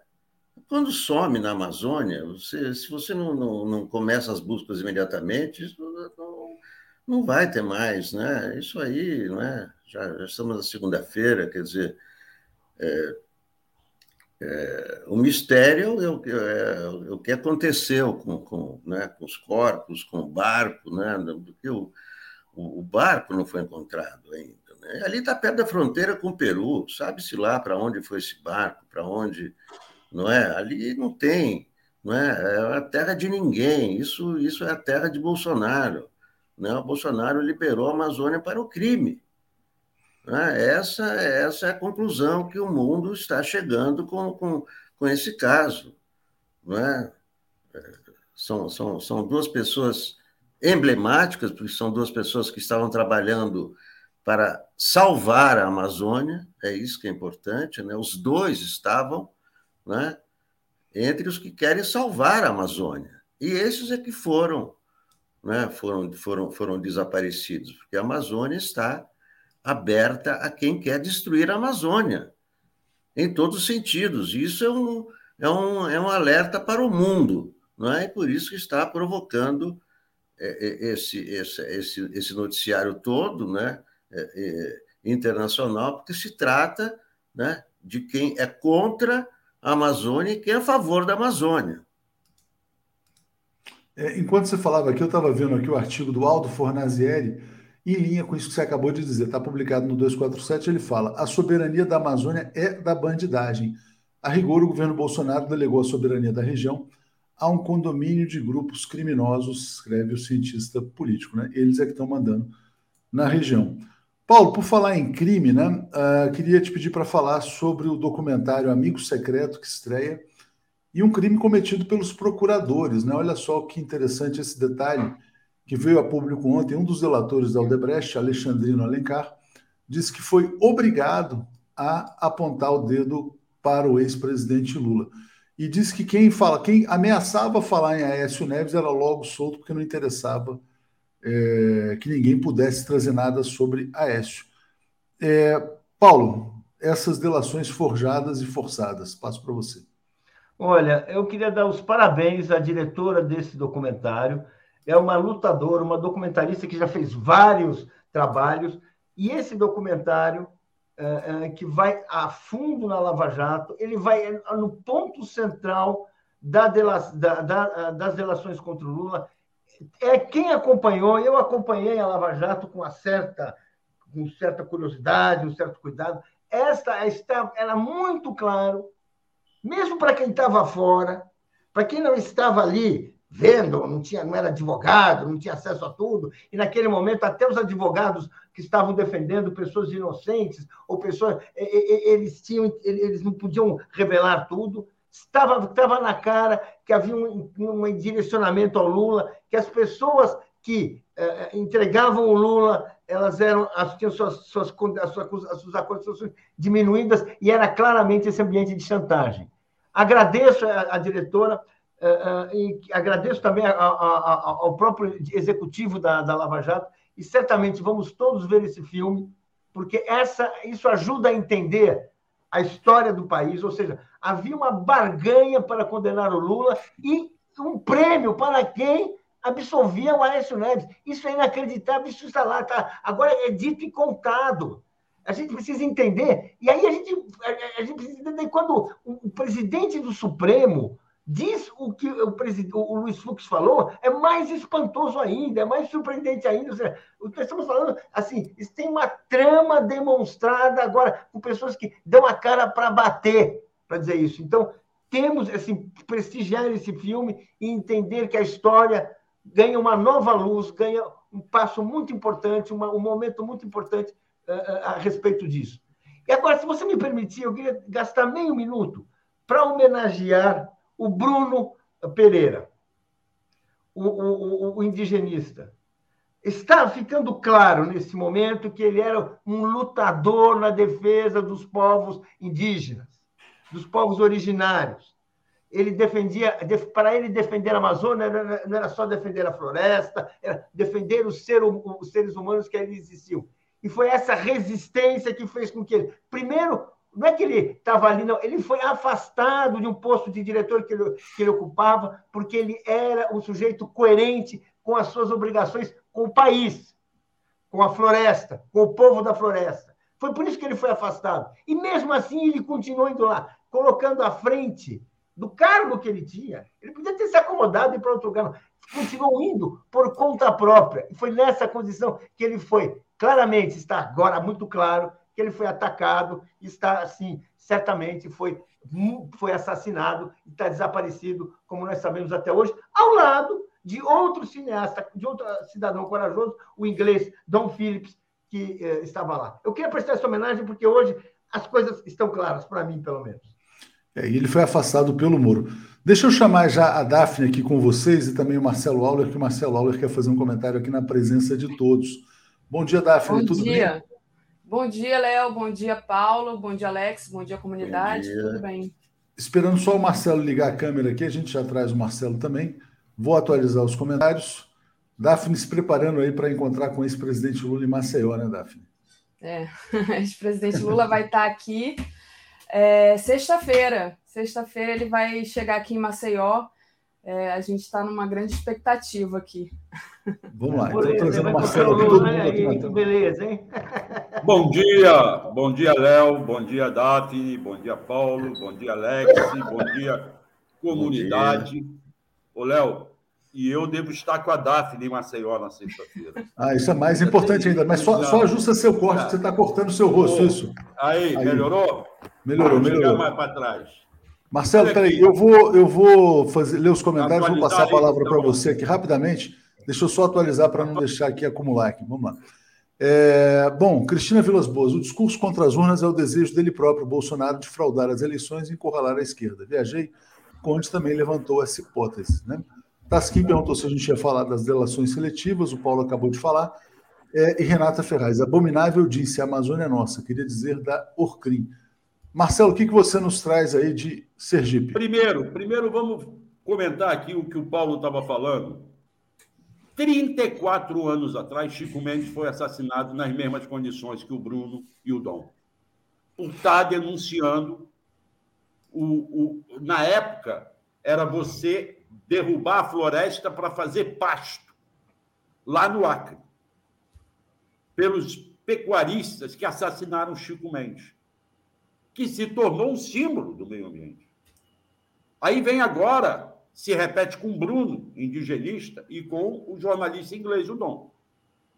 Agora, o que me preocupa nisso tudo, e é esse o comentário, é que os fatos estão se atropelando um aos outros. Isso aconteceu domingo passado, retrasado, poucos dias antes, aqui em Ubaúba, assassinaram o Genivaldo. Já não se fala mais no Genivaldo. Um dia antes, Mataram 23 na Vila Cruzeiro. Já não se fala mais da Vila Cruzeiro. E aí nós vamos às ruas cobrar pelo Bruno, cobrar pelo Dom, e temos que cobrar. Mas já não se fala mais do Genivaldo, já não se fala mais das vítimas da Vila Cruzeiro, e amanhã aparece uma outra vítima qualquer, de uma outra atrocidade qualquer, e já não se falará mais em Bruno. Como que nós vamos conviver com isso?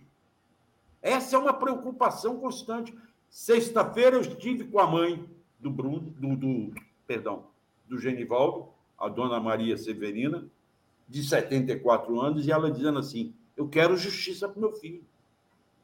Hoje, agora, daqui a meia hora, desembarque, já estão aqui em, em Aracaju, a Comissão de Direitos Humanos do Senado, que vem apurar a história da morte do Genivaldo pelos três policiais rodoviários federais, mediante tortura e uma câmara de gás improvisada na blazer da Polícia Rodoviária Federal.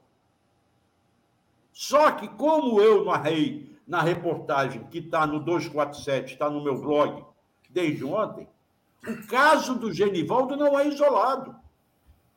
Há dois anos atrás, a polícia, ou dois policiais rodoviários federais de moto, perseguiram uma menina de 17 anos que dirigia com capacete, a moto legalizada, só que ela não tinha habilitação.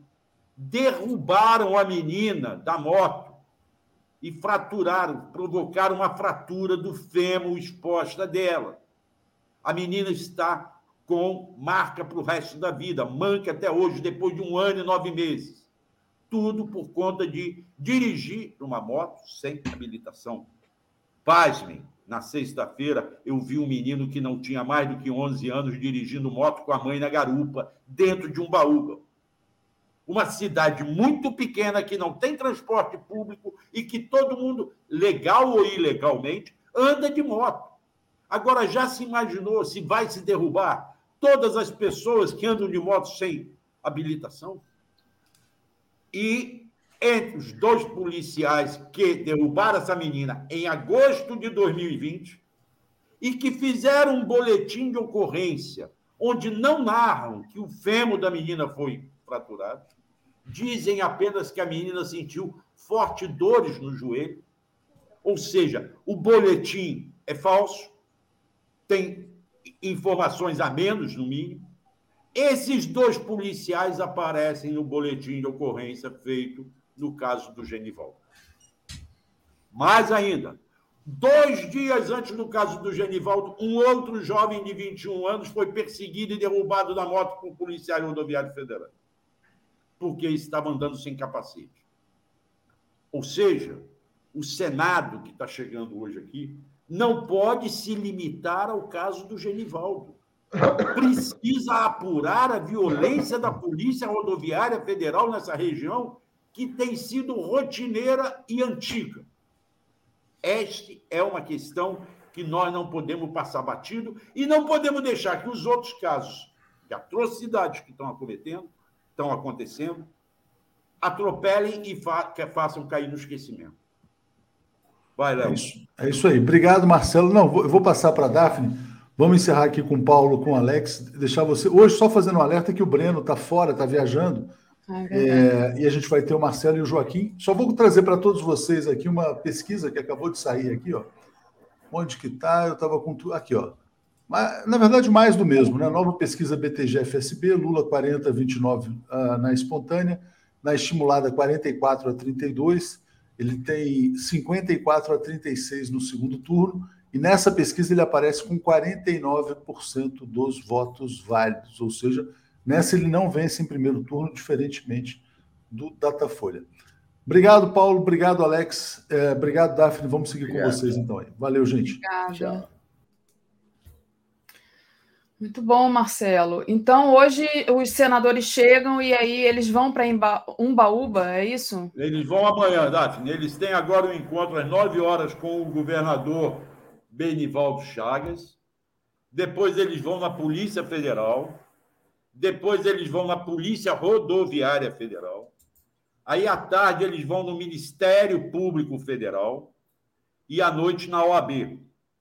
No final da tarde na OAB. É, amanhã eles vão a Umbaúba. Eles hoje vão tomar pé da situação aqui na capital.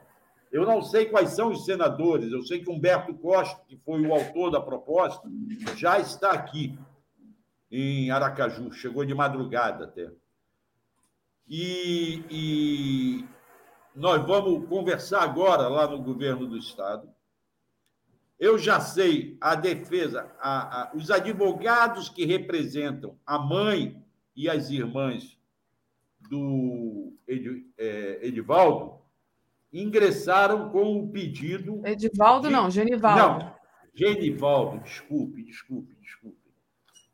É, ingressaram com o pedido da prisão preventiva dos três policiais rodoviários envolvidos na morte do Genivaldo. E, mas eu já sei que o Ministério Público Federal se posicionou contrário, alegando que esses advogados que vão fazer parte do processo criminal como assistentes de acusação não têm ainda poder de, de aparecer no, no inquérito que apura o caso, porque ainda não há um processo criminal, não houve denúncia há uma apuração pela Polícia Federal que não chegou à justiça, e daí o, o, o, o Ministério Público acha que eles não têm esse poder. É um formalismo. Há toda uma discussão, Davi, se deve-se ou não decretar a prisão preventiva dos Sim. três. Isso que Pelo Código de Processo Penal, para você fazer isso, você tem algumas necessidade. Eles têm que estar pressionando vítima, pressionando testemunha, atrapalhando a instrução do, do, do processo, da investigação, ameaçando fugir do país para não cumprir pena. Então, há as exigências do Código de Processo Penal.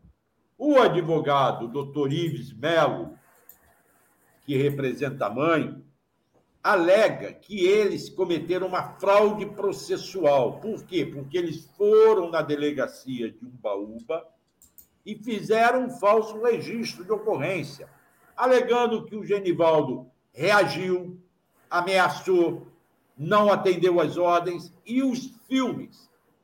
O que os policiais não contavam é que surgissem vários filmes feitos pelos moradores. E esses filmes desmontaram a versão deles. E aí o, o, dele, o advogado, doutor Ives Melo, alega que eles cometeram uma fraude, tentaram atrapalhar a apuração.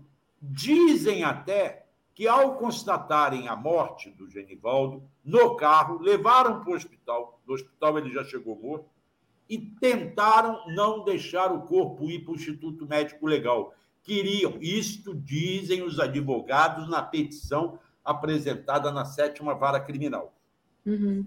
Tentaram levar para uma funerária para evitar o exame toxicológico que confirmou que a morte se deu por asfixia. Com base nisso, eles pedem a prisão preventiva. Seria uma justificativa? Seria. É, é, é justificado. Eu fico com medo da, da gente estar tá querendo que os policiais cumpram a pena antes de serem julgados. Mas o, o mais importante é que eles não estejam em serviço, porque, como eles você mesmo relatou na sua matéria. É, não estão em serviço. É alguma coisa recorrente, né? Essa história dessa menina. Sabe o que, que eles coisa... estão fazendo. Entende? Eles não estão em serviço, mas ninguém sabe o que, que eles estão fazendo. Entendi. Porque também não há medidas cautelares. Eles poderiam até não ser presos, mas terem medidas cautelares. Não podem trabalhar, não podem procurar as testemunhas, não podem falar entre si.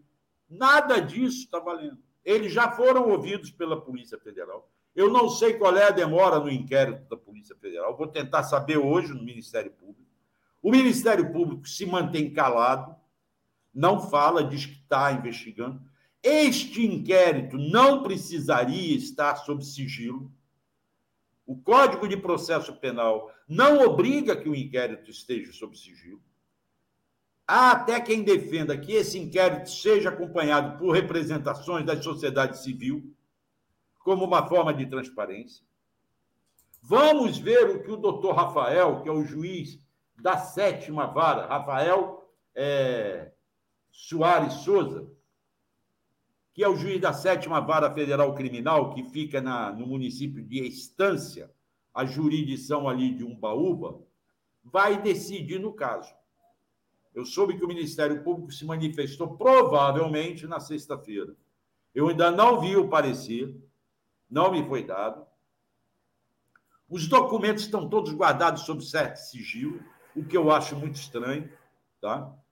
Acho que esses policiais, sim, poderiam ter sido presos em flagrante quando surgiram os filmes, mas o delegado da Polícia Civil de Umbaúba não bancou isso, tá? Porque eles foram lá, deram fizeram um registro de ocorrência falso.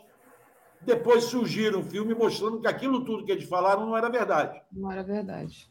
E eles poderiam, então, ser chamados novamente, ainda nas 24 horas do flagrante, para responder por isso. Perfeito.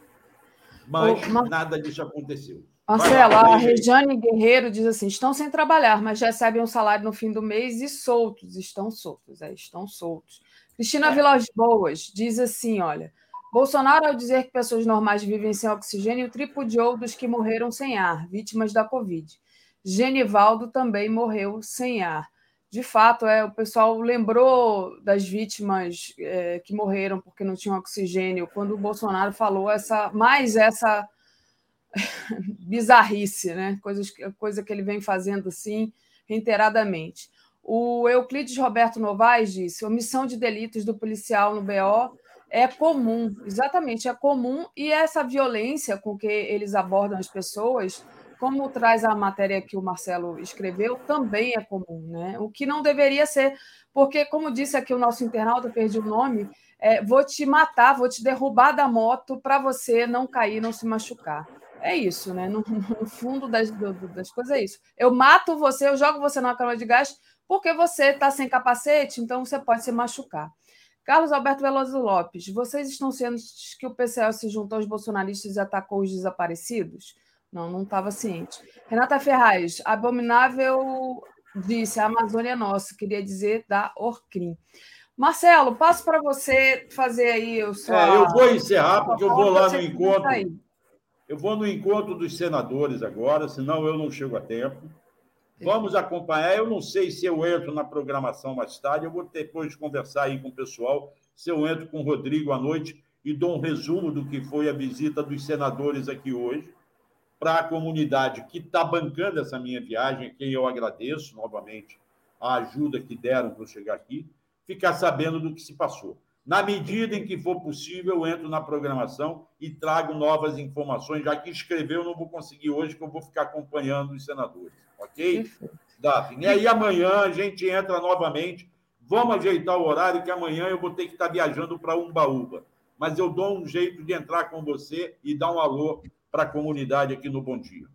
Legal. Tá Obrigada, Marcelo. Bom trabalho. Bom, Valeu. Bom trabalho para vocês. Bom dia para toda a comunidade. Até a próxima. Tchau. Bom dia. Tchau.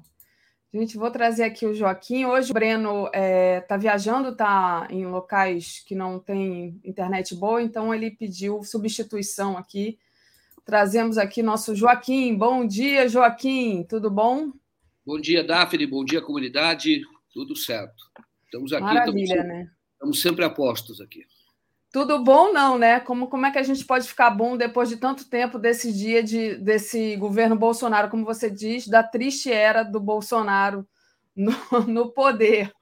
É é, e aí, Joaquim, tem uma notícia aqui que assusta um pouco, né? Que é justamente aquilo que a gente já desconfia, mas aqui detalhada através do New York Times, né? Saiu essa notícia dizendo que o Bolsonaro tem apoio dos militares para contestar as eleições e tentar um golpe de Estado no Brasil. A gente sabe disso, mas quando dá no New York Times, o que, que quer dizer isso, Joaquim? Tá certo. Daphne, eu vou comentar essa notícia, mas é só para falar para a comunidade que eu gosto de sempre deixar as pessoas. Nós vivemos uma triste era, mas deixar as pessoas sempre com muita força, com muita firmeza.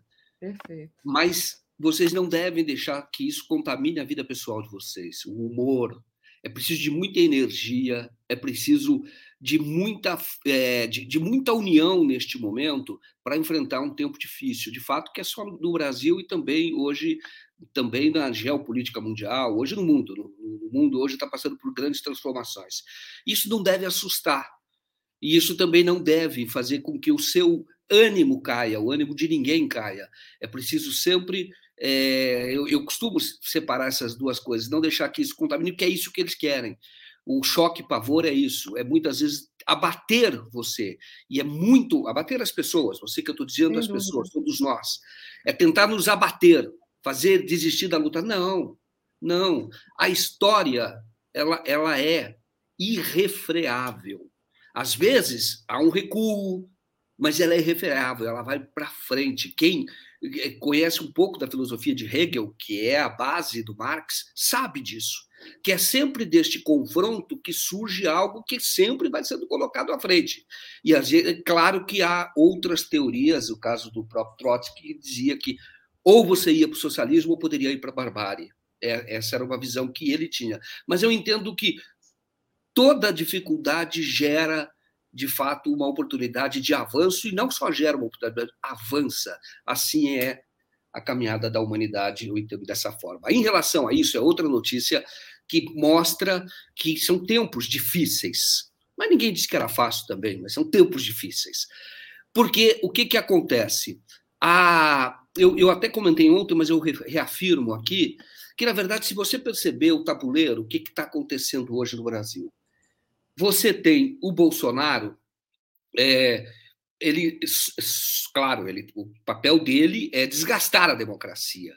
O papel dele é implantar um projeto autoritário dizendo que defende a liberdade. Então, você tem uma peça. O Bolsonaro vai para os Estados Unidos e tenta obter apoio para o seu projeto golpista. Porque o que ele falou com o Biden foi exatamente isso. Dizer, olha, eu jogo no seu time. Eu jogo no time dos Estados Unidos. Tem um cara lá que joga no time do Brasil. E, e esse cara lá pode ganhar a eleição. Então eu peço que você me apoie. O que ele estava dizendo é o seguinte: eu vou contestar o resultado e preciso do teu apoio, porque jogo no teu, no teu time. De outro lado, o Bolsonaro está organizando uma manifestação de rua gigantesca perto da eleição, a um mês da eleição, menos de um mês da eleição, 7 de setembro. Então, ele coloca um povo na rua e pode produzir aquela foto, aquela imagem para justificar algum tipo de ação antidemocrática, dizendo que é democracia, porque o povo está na rua, o povo, o povo dele, esse povo que é minoria, está na rua. E aí você tem de outro lado, esse é o dado novo, os militares entrando em cena dizendo o seguinte: olha, essa é isso que o New York Times, isso que o New York Times destaca, fala, olha, o Bolsonaro ganhou um aliado, que são os os militares. E isso é novo. E isso é preocupante. E isso aumenta o risco. E é esse terceiro elemento, dizendo o seguinte: eu tenho a força. Entendeu? Então ele pode. Ele está criando esse cenário. É, ó, o povo está na rua pedindo que eu faça intervenção, algo assim. Fechar o Supremo, etc., não aceitar o resultado das eleições. O povo foi para a rua. É, você tem, ele, mas ele precisa de apoio internacional. Ele vai tentar buscar do Biden. O Biden não deu confiança para ele. Mas os Estados Unidos não são confiáveis, porque eles defendem sempre os interesses deles. E aí você tem é, você tem, como eu disse, só reafirmando, mas para ficar muito claro, os militares estão dizendo vai ser na força, porque nós temos que garantir a soberania. É algo realmente preocupante, é um risco. Não adianta a gente falar viver no mundo da ilusão, entendeu? É, ah, mas não vai ter. Não, não vai ter. Hoje não há condição para isso. Mas esses dados que eu estou colocando, eles é, mostram que ele está tentando criar um ambiente que seja favorável a uma ação é, golpista. Dizer, é, é, essa, essa que é a questão. E o New York Times coloca isso em detalhes, dá uma, lá uma declaração do Faquin dizendo que, em resumo, que o Faquin fala, essa questão de contestar é pretexto. Pretexto para aqueles que querem violar a democracia. Ele diz em outras palavras, mas é isso que ele quer dizer. É, é, é pretexto. E, e, militar não tem que entrar em cena. E veja bem, eles fizeram, eles mandaram uma carta para o Faquin. E eles dizem que não estão sendo, não se sentem devidamente prestigiados. O que, que é isso, devidamente prestigiados?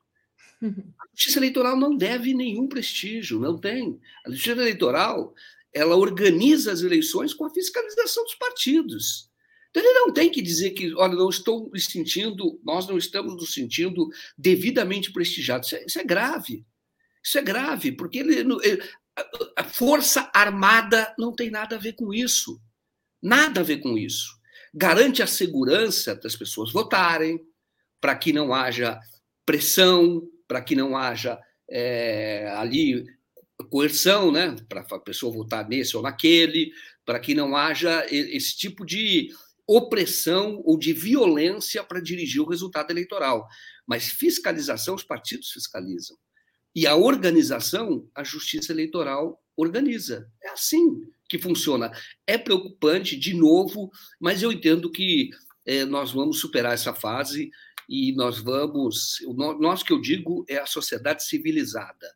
E nós vamos vencer essas pessoas. Com muita responsabilidade, com muita habilidade, mas sem recuar um milímetro. Não tem medo, não. Não tem que ter medo. Porque o que, que eles vão fazer? Não tem que ter medo. Você tem, hoje, justiça no Brasil, você tem um sistema legal no Brasil, e lembrando que a contestação do resultado eleitoral envolve a eleição dos próprios é, congressistas. Por isso que os congressistas não, não, não, avançam nesse discurso do Bolsonaro. O congressista é deputado e senador, e mesmo governador, mesmo deputado estadual, todo um, toda uma classe política, toda que são os representantes da sociedade brasileira. Então, estes vão aceitar a contestação do resultado, porque se houver contestação do resultado, a eleição deles também vai por água abaixo. Então, pode ser que um ou outro perdedor entre nessa, mas é perdedor. Agora, o, a classe política não, porque sabe que isso representaria um próprio ataque a eles, seja de direita, seja de esquerda, seria um ataque a eles. Então, há instrumentos para isso há instrumentos para resistir a este avanço e, e, e, como eu disse, abortar isso e acabar com isso, é, é, acabar com essa história de, de, de, de tentar ameaçar a democracia. Muito bom, Joaquim, exatamente.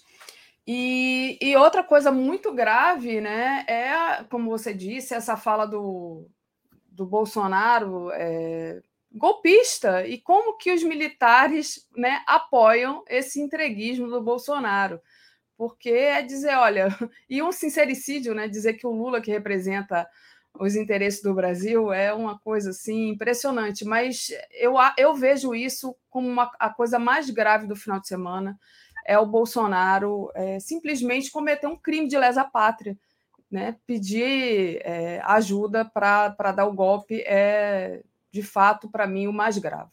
Deixa eu agradecer aqui ao pessoal que está acompanhando. A gente tem quase 10 mil pessoas acompanhando, então vamos subir isso, gente. Vamos deixar o like, compartilhar a live. É muito importante o apoio de vocês. quem puder, entra aí no YouTube, faça é, uma assinatura como membro aí do YouTube, ou faça uma assinatura solidária em brasil247.com.br apoio, né?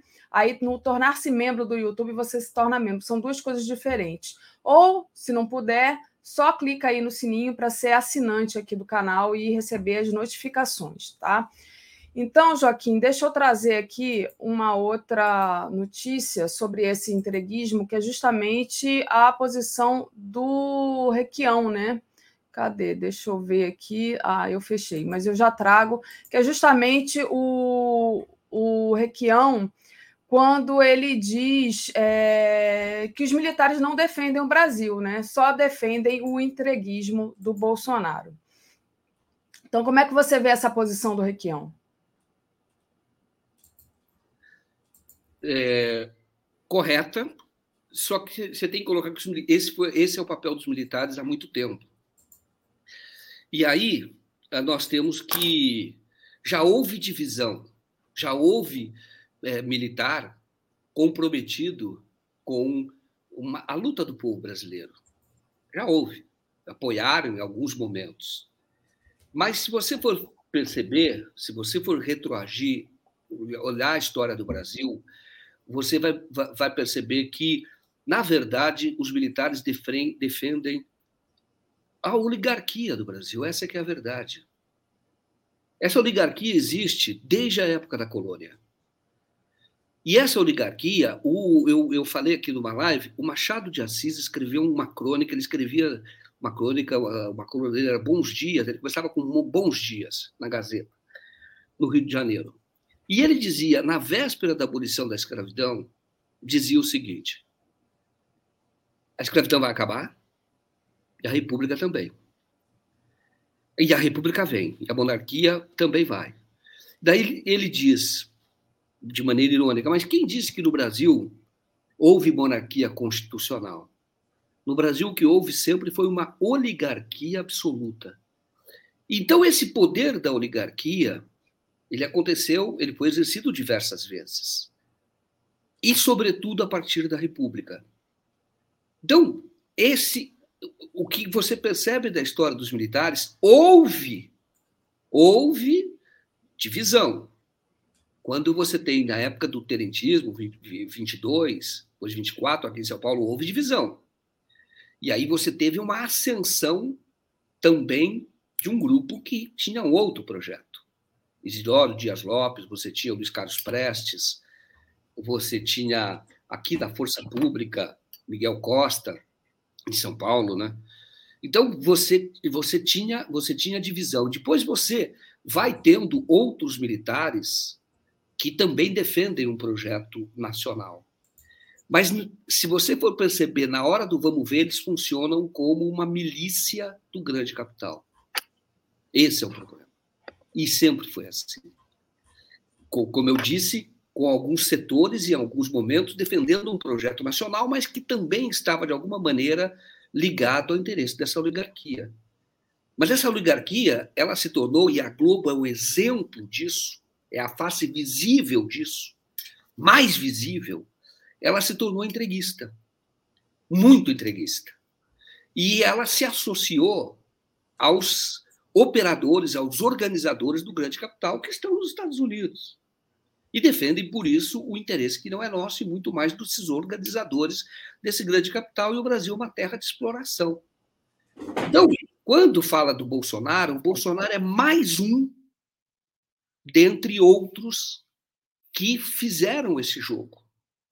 Foi assim, é assim, e é preciso enfrentá-los.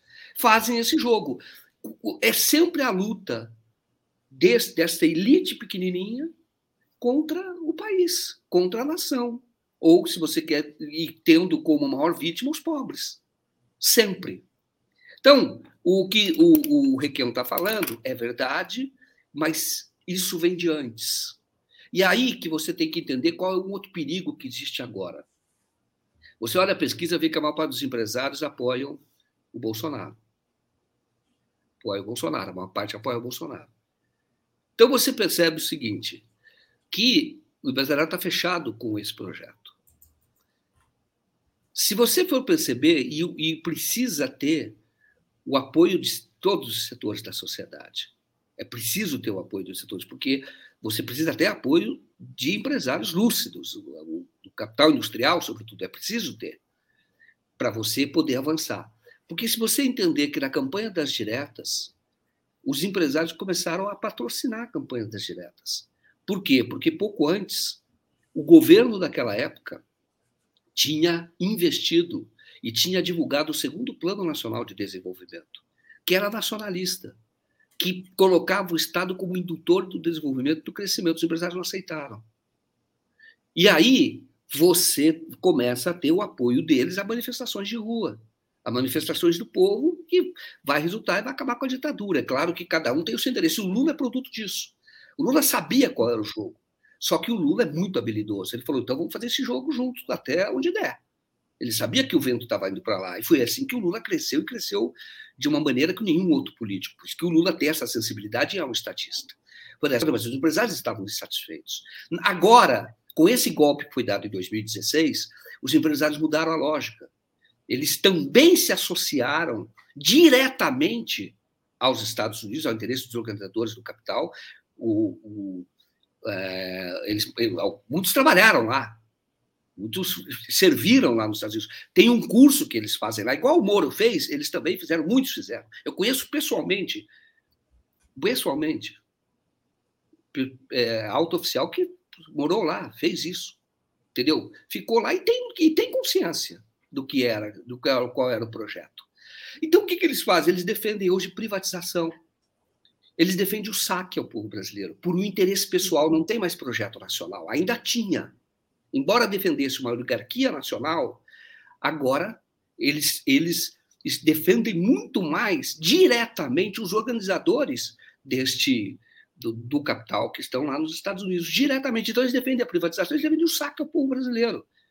Eles que, em alguns momentos, defenderam fortalecimento da, da, da, da Petrobras e fortaleceram a Petrobras, da Eletrobras, que foi fundada pelo João Goulart, mas cresceu com os militares, é verdade, que é estratégico no país. Nos Estados Unidos, a energia não é privatizada e nunca vai ser. Porque isso é uma questão de defesa, de segurança, estratégico para o país. Senão se vira só um território de exploração. Mas o que eu quero dizer mais uma vez, o Riquel está certo ao falar, mas não vem de hoje. Isso é a história das próprias Forças Armadas e da disputa que existe no seio dela e que se tornou em que se tornou vitoriosa a parte entreguista e agora escancaradamente entreguista. Escancar... Só que eles não vão passar. Porque não adianta, eles podem estar fazendo isso por algumas vantagens. E tem vantagem, o governo nacional está dando vantagem. Veja quanto eles receberam. Receberam dinheiro, orçamento, diretamente. Fora o que vai de desonestidade, controlar orçamento, etc. Mas não vão prosperar, porque, como eu disse logo no início, a história tem um evoluir que é irrefreável. Muito bom, muito bom, Joaquim. Ah, o Romel Pinheiro está perguntando: a sociedade tem como punir militares golpistas? É, a, quem pune militar é a justiça militar, né? Lá atrás, depois, quando houve a abertura, né, depois da ditadura, os militares não foram punidos. É, eu acho difícil que sejam punidos, mas eu passo para você, Joaquim. O que, que você pensa dessa punição desses militares? Pelo menos não agora, né? O que, que você responderia é, ao Romeu. Exatamente. Você não tem, é, você não tem no Brasil uma legislação clara de defesa do Estado Democrático de Direito, entendeu? De defesa do Estado.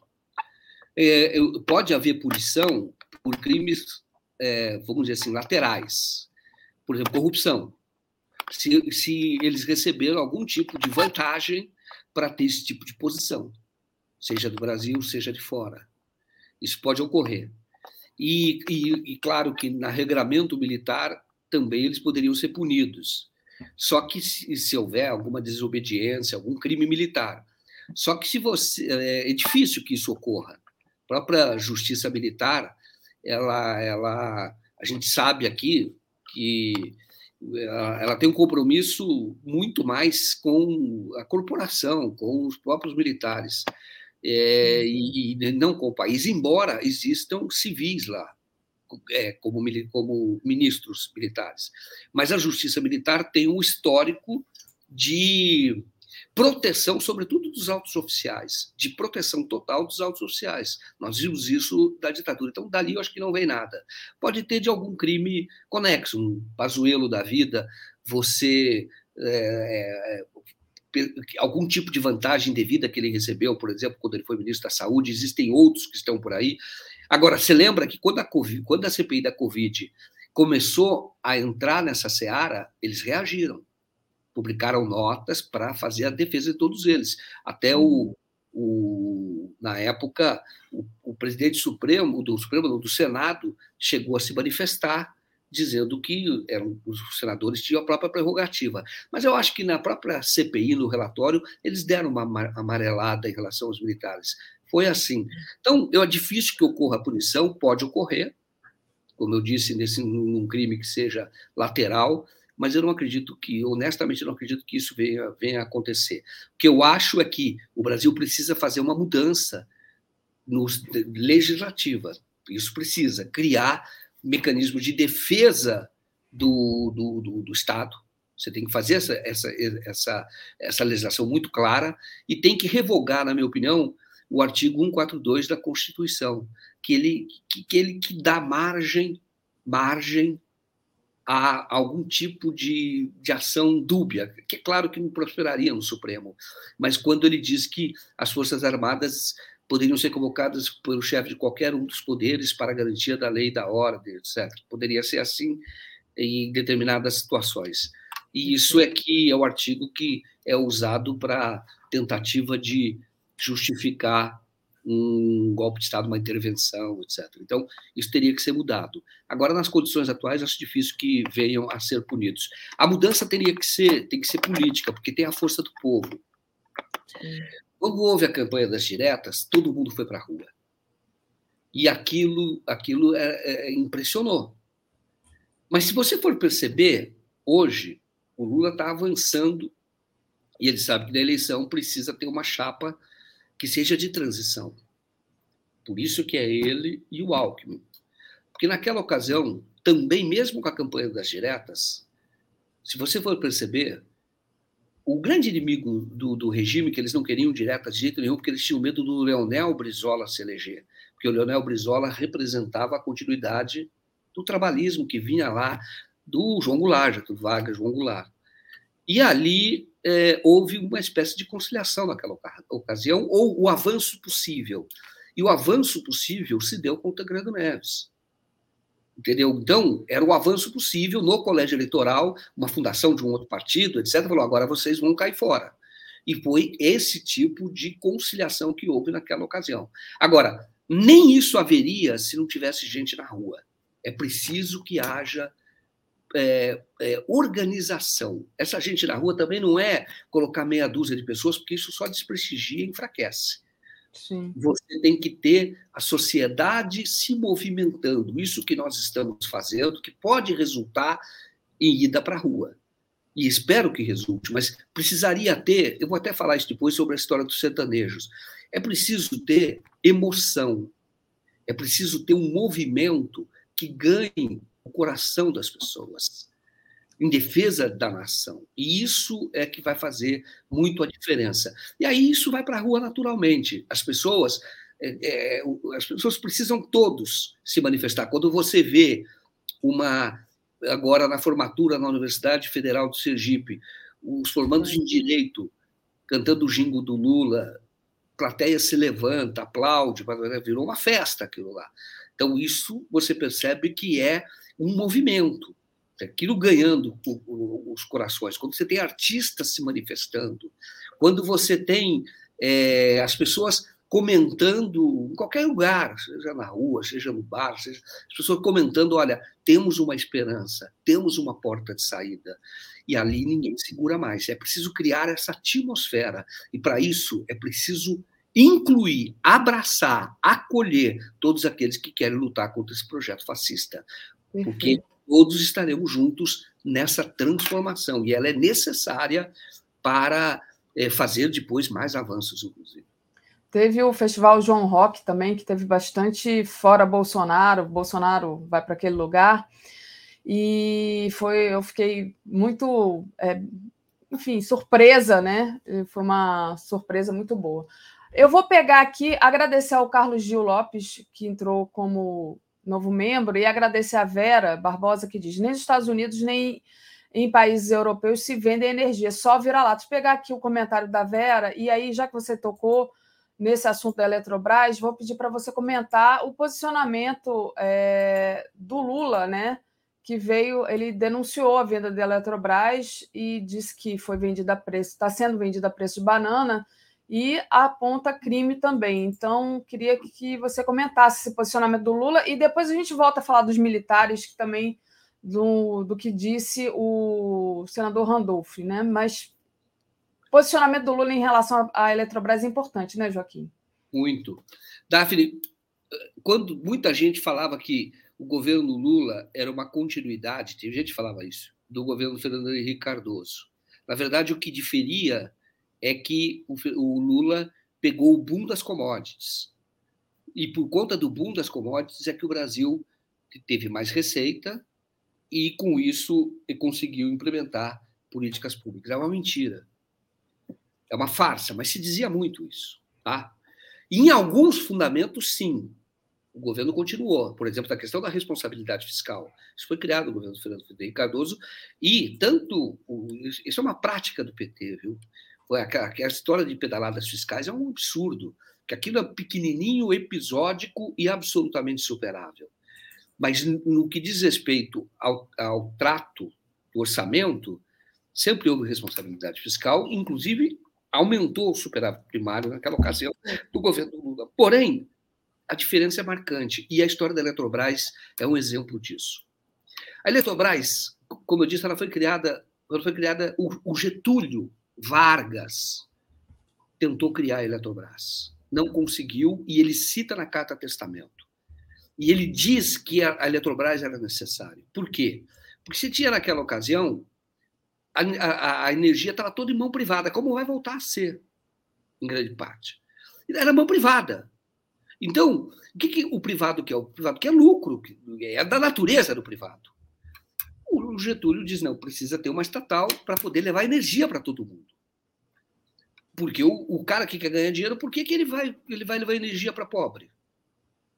Ele não vai levar energia para pobre. Então, faz parte do desenvolvimento do país. E você, controlando a energia, você controla o país. Preço de energia, porque entra no preço das coisas. E aí, não conseguiu. O, o mais importante veículo de comunicação na época, que era o Chateaubriand que é, o do era vendido, entreguista. Depois ele, ele apanhou da Globo, que virou é entreguista também. É uma briga de. Ali foi uma briga de quadrilha. Mas ele não deixou, e, e, e o Getúlio cita isso na carta do, do, testamento, ele, a classe política como um todo. E na época ele era senador, ele mesmo botou conta, etc. E aí, Chateaubriand, e aí o, o, o João Goulart vai fazer. E isso vai ser desenvolvido pelos militares. E aí, quando chega a Eletrobras, superavitária, lucrativa, que tinha levado energia para outros lugares, chega no governo Fernando Henrique Cardoso, que tinha um compromisso com esse grande capital. O Fernando Henrique decide privatizar através da Serra, que era o ministro do Planejamento. Fala, olha, vamos privatizar. Colocou a Eletrobras no rol da privatização. Não conseguiu, porque houve muita oposição. Porque tem político, mesmo de direita, que sabe que a, a, a, Eletrobras é fundamental em certas regiões do Brasil. E não deixou naquela ocasião. Só que agora deve estar rolando um dinheiro, porque esse governo é muito corrupto, né? esse Congresso é muito corrupto. E aí, depois, quando o Lula, o Lula assumiu, o Lula, o Lula fez aprovar uma lei, uma lei, em que proibia a privatização da Eletrobras. 2004. Por isso que eu estou dizendo, o Lula tem legitimidade para falar sobre isso. E ele proibia a privatização da Petrobras e investiu na Petrobras e melhorou a Petrobras. E foi por isso que teve o programa Luz para Todos. Sim. O Luz para Todos, se, se, se a Eletrobras fosse privada, privada, jamais aconteceria. E o Luz para Todos foi fundamental para combater a fome, leva a cidadania, porque permite equipamento eletrônico, até computador, televisão, em qualquer região permite geladeira, porque aí você conserva a comida. É uma questão de cidadania básico que todo mundo deve ter.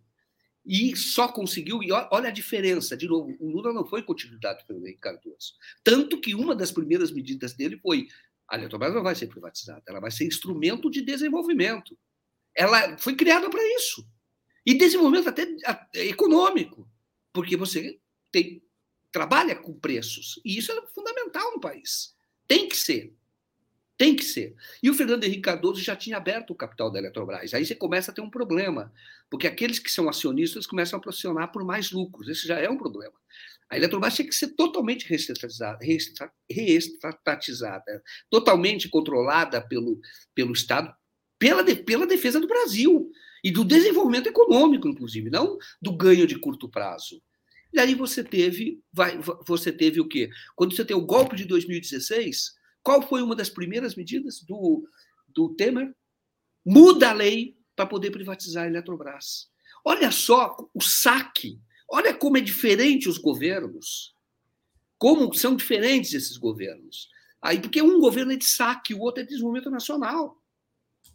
E ali vamos tirar. E o Temer, o Temer faz a primeira, uma das primeiras coisas. Tira, revoga a, a, aquele artigo da lei que proibia a privatização, privatização da Eletrobras. Sabe o que mais ele faz? Ele paga agências de comunicação para falar mal da Eletrobras, que era para criar a condição, mudar a opinião pública, para que a opinião pública apoiasse a privatização da Eletrobras. É. Mas por que essa tara? Porque a Eletrobras deu no ano passado 6 bilhões de lucro. É. E mais do que isso, mais do que isso, é o controle de uma nação. Por isso que os Estados Unidos não privatiza esse setor. A França tinha Alstom, que controla a energia lá, que é matriz, é, é, é energia atômica. Ela sofreu um bullying dos Estados Unidos, uma pressão, um lawfare pesadíssimo para transferir o controle para a GE americana. E por isso que a França enfraqueceu. A França enfraqueceu entendeu? Vamos ter eleição, teve eleição lá, tal, mas para ter o segundo turno, mas enfraqueceu. E, e, e, porque você controla um país. É isso que eles estão fazendo é, agora com a Eletrobras. É para ganhar grana, vai ganhar grana, porque ela é lucrativa, mas mais, mais do que isso, passa a mandar no país, porque controla um setor que é estratégico. Mas aí, essa é a história, essa é a nossa história, e os militares estão participando dessa entrega. E falando, complementando ali o nosso comentário anterior, como disse o, o Requião, eles estão entregando, isso faz parte desse projeto, inclusive para ter apoio de empresários, tá? do projeto autoritário, que precisa do apoio dos empresários. Sim, exatamente. Então, voltando a falar dos militares, né, tem o posicionamento do senador Randolfo que eu gostaria que você comentasse, Joaquim. O, Randolfo questionou por que só agora os, os militares estão falando das urnas eletrônicas que não funcionam. Né? Há quantos anos no Brasil nós temos urnas eletrônicas nas eleições? Assim, eu me lembro, é, já desde que eu comecei a votar na minha vida, eu voto em urna eletrônica. Não me lembro de ter votado em papel. E olha que eu já sou bem grandinha, então passo para você, Joaquim, como é que como é que os militares agora resolveram questionar as urnas? Porque, na verdade, é o projeto do Bolsonaro, isso é pretexto.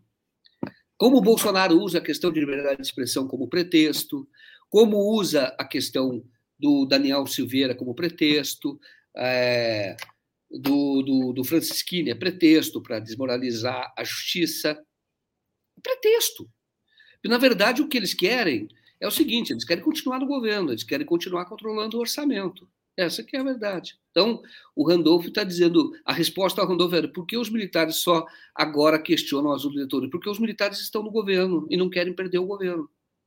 Entendeu? É por isso, a resposta é essa. Eles estão no governo, eles são o governo, junto com o Bolsonaro. O Bolsonaro faz parte de um projeto militar de poder militar. E eles estão no governo. Então, eles não querem o quê? Eles não querem democracia. Porque para eles continuarem no governo, qualquer pessoa para se manter no governo tem que ganhar a eleição. Tem que ganhar a eleição, porque assim é a democracia. O povo escolhe. A urna vai escolher quem? Tudo indica, as pesquisas móveis vai, vai, vai escolher o Lula. Então, eles inventam um pretexto um pretexto para dizer que não, o, resultado, para, enfim, não respeitar o resultado eleitoral. Ainda não está claro que não respeitarão, mas eles ficam usando o pretexto para tentar desmoralizar o sistema, porque vão perder. Então é mais ou menos como um, um time joga com o outro de futebol. O outro time é muito mais forte, ele nunca vai ganhar. Agora, o que, que ele faz então? Ele tenta desacreditar o juiz da partida, o árbitro da partida. Diz: olha, se eu perder, ele vai perder de qualquer jeito, mas se eu perder, é porque o juiz roubou. E se o juiz roubou, eu estou autorizado a não aceitar o resultado do jogo. Então, vamos para confusão, vamos para o pau, vamos, entendeu? É isso. Isso que eles estão fazendo. Então, eles são governo hoje. Então, eles são parte, eles não são uma coisa, o, o dizer que ó, os militares é, é, uma instituição de Estado, teoricamente é uma instituição de Estado, nasceu para isso e tem que ser isso, e, tem, e, e, assim seria ótimo. Teve até esse discurso, numa certa época, mesmo com Bolsonaro. É uma instituição de Estado. Só que cada vez mais ela foi se apequenando. o, o, o o, o, Bolsonaro foi comprando todos eles. Assim como comprou o Congresso, foi comprando, foi seduzindo, cooptando. E eles viraram parte do governo. Eles não são imparciais. Eles não são uma instituição. Ainda que fosse, a eleição não é problema deles. Não pode ser. Mas é isso. Então, eles nunca questionaram porque não era assunto deles, porque nunca foi assunto deles. Agora que eles são parte do governo, eles consideram que é assunto do governo. É, agora que eles são governo, eles consideram que é, é, eles, é, eles têm legitimidade para poder fazer esse questionamento e ter o devido prestígio. Nunca vi isso, né? Perfeito. Deixa eu dar um bom dia aqui para Thaís Neves, está sempre aqui com a gente. Então, não precisa enviar superchat, não, Thaís. De qualquer forma, a gente sabe que você está aqui conosco. A Cultura Búzios. O que faz o STF pela Eletrobras Petrobras? Nadinha. É, e ele dá aqui bom dia para mim, para você também. Então, bom dia, Cultura Búzios. Deixa eu é, colocar aqui uma outra matéria que está na nossa home e que você já comentou mais cedo aqui na sua fala, que é sobre essa necessidade da esquerda é, ter a emoção na campanha. Né? Então, tá o João Paulo Rodrigues, líder nacional do MST, dizendo que a campanha de Lula terá é, um forte componente emocional e ele ainda diz que é importante se aproximar dos artistas sertanejos. Então, como é que você detalha mais um pouco disso? Eu acho que isso é fundamental. Ele entende, né? ele está na comunicação do Lula, é, é João Paulo, né? ele está na, que é do MST, está na coordenação do Lula, entende isso. Quando você vê, é melhor não brigar com os sertanejos. E não é por causa deles, não é por ter medo deles, não é isso é porque eles têm uma ligação com o povo, e o povão. Tá? Eles têm uma ligação com o povão. Então, é, e, e, existe, é, não, é, não somos nós, nós não temos essa cultura em geral, não temos, embora eu goste de algumas músicas sertanejas, ou lá aquela música caipira clássica, etc., mas não é, não, não, isso não é muito nosso universo, mas os sertanejos, eles penetram em qualquer lugar do Brasil. O Lula, quando ganhou a eleição em 2002, quem fazia campanha para ele era o Zezé de Camargo naquela ocasião, o Luciano. Depois, quando teve aquele filme, que o Lula apoiou que se fizesse aquele filme sobre os dois filhos de Francisco. Aquilo era uma valorização de algo brasileiro, e de fato é mesmo. Tá? E de fato é. E, e, e tem que quebrar esse preconceito. Mesmo você não precisa passar a gostar de música sertaneja, mas entender que o povo ama música sertaneja tá? Muito. Por isso é que lota, tá? Por isso é que pode estar havendo até corrupção, porque é, você paga ali, depois pode ter dinheiro que volte, etc. mas você tem público, as pessoas vão para lá, em qualquer lugar. E outra coisa é a seguinte: nós fazemos protestos, nós não sabemos fazer protesto, viu? Eu vi isso do Afrânio Silva Jardim, que vai muito em protesto para a Argentina. Vira uma festa, as pessoas muita batucada, etc., viram uma festa, as pessoas se empolgam muito, cantam muitas músicas, e não é só, só aquela, aquela música de protesto, e é preciso emocionar. Tá? O Afrânio é um jurista, e ele vai muito para a Argentina. Eu ouvi uma vez um artigo dele, ele falando sobre isso, nós não sabemos protestar. Você vai na Argentina, aquilo vai contaminando. Então, é preciso levar mais emoção, é preciso é, e tem que ter emoção, uma campanha política tem que ter emoção. A direita aprendeu isso. Porque a direita, quando fala que ela transformou a eleição numa guerra, de uma outra maneira. Então as pessoas saem todas dispostas a ir para a guerra, tá? Porque é, é o bem contra o mal, é o inimigo, não é o adversário. E eu acho que a esquerda tem que recuperar muito. Isso já houve em outros momentos, tá? Que você tinha muito dos artistas, você tem artistas participando ainda, mas isso tem que estar nos protestos. E em relação aos sertanejos, a esquerda não pode se apresentar como inimiga do sertanejo, porque ela vai se, isso vai tornar, vai ter uma resistência daquele que gosta do sertanejo, e é gigantesco esse público. E é o Brasil, entendeu? E é o Brasil. As pessoas choram por isso. Pessoas se, apaixonam, cantam, entendeu? O, o, momento todo. Agora, existe um preconceito, claro que existe um preconceito. Não vamos dizer que não existe, existe, tá? Existe um preconceito. Agora, tem que vencer esse preconceito e eu acho que tem que se aproximar, sim, tá certo, o, o João Paulo? E tem que se aproximar, esse é o, é o Brasil real, entendeu? É não é o Brasil aquele Brasil que nós inventamos, que nós queremos, ou o Brasil que faz parte da nossa bolha. Não é. O Brasil é muito diferente. Eu tenho a oportunidade de conhecer um pouco do Brasil mais rural, entendeu? E é muito diferente. E, e, é, e, não é difícil quebrar a resistência. Agora, muitas vezes somos vistos como alguém chatos, como alguém que vai transformar o país numa chatice, entendeu? E não, não pode ser assim. Então, é preciso sim, isso eu, eu digo para você que isso é tática, mas e mais do que isso é uma dica de convivência. Entendeu? Não adianta a gente tentar inventar um país. O país nosso é esse. E nós temos é que trabalhar com a cultura do nosso povo, junto com a cultura do nosso povo, respeitar os gostos do povo, isso vale para tudo, viu? Respeitar a cultura e avançar. Tá? E avançar. Agora é simplesmente uma questão de respeito. Tá certo, de respeito e de inteligência, né? Pô, sim, você pega um Gustavo Lima, eu, eu tive agora em Portugal, o, o Luan Santana toca nas rádios lá em Portugal, não é Brasil. Tem brasileiro lá, mas não é só para rádio para brasileiro, não. E, eu, e você ouve muito Luan Santana ali, tá? Tem shows deles lá, tudo. Então, quando vem aqui um, um Gustavo Lima, você pega um Gustavo Lima, quando você olha o tamanho do público, aquelas pessoas são pessoas, são pessoas que votam, são pessoas que estão insatisfeitas com o Bolsonaro muitas vezes, porque estão ganhando pouco, entendeu? Porque estão desempregadas, mas vão ali, choram, amam, etc. Então, você investir contra esses caras é burrice. Também acho, e, e, e amplio, né?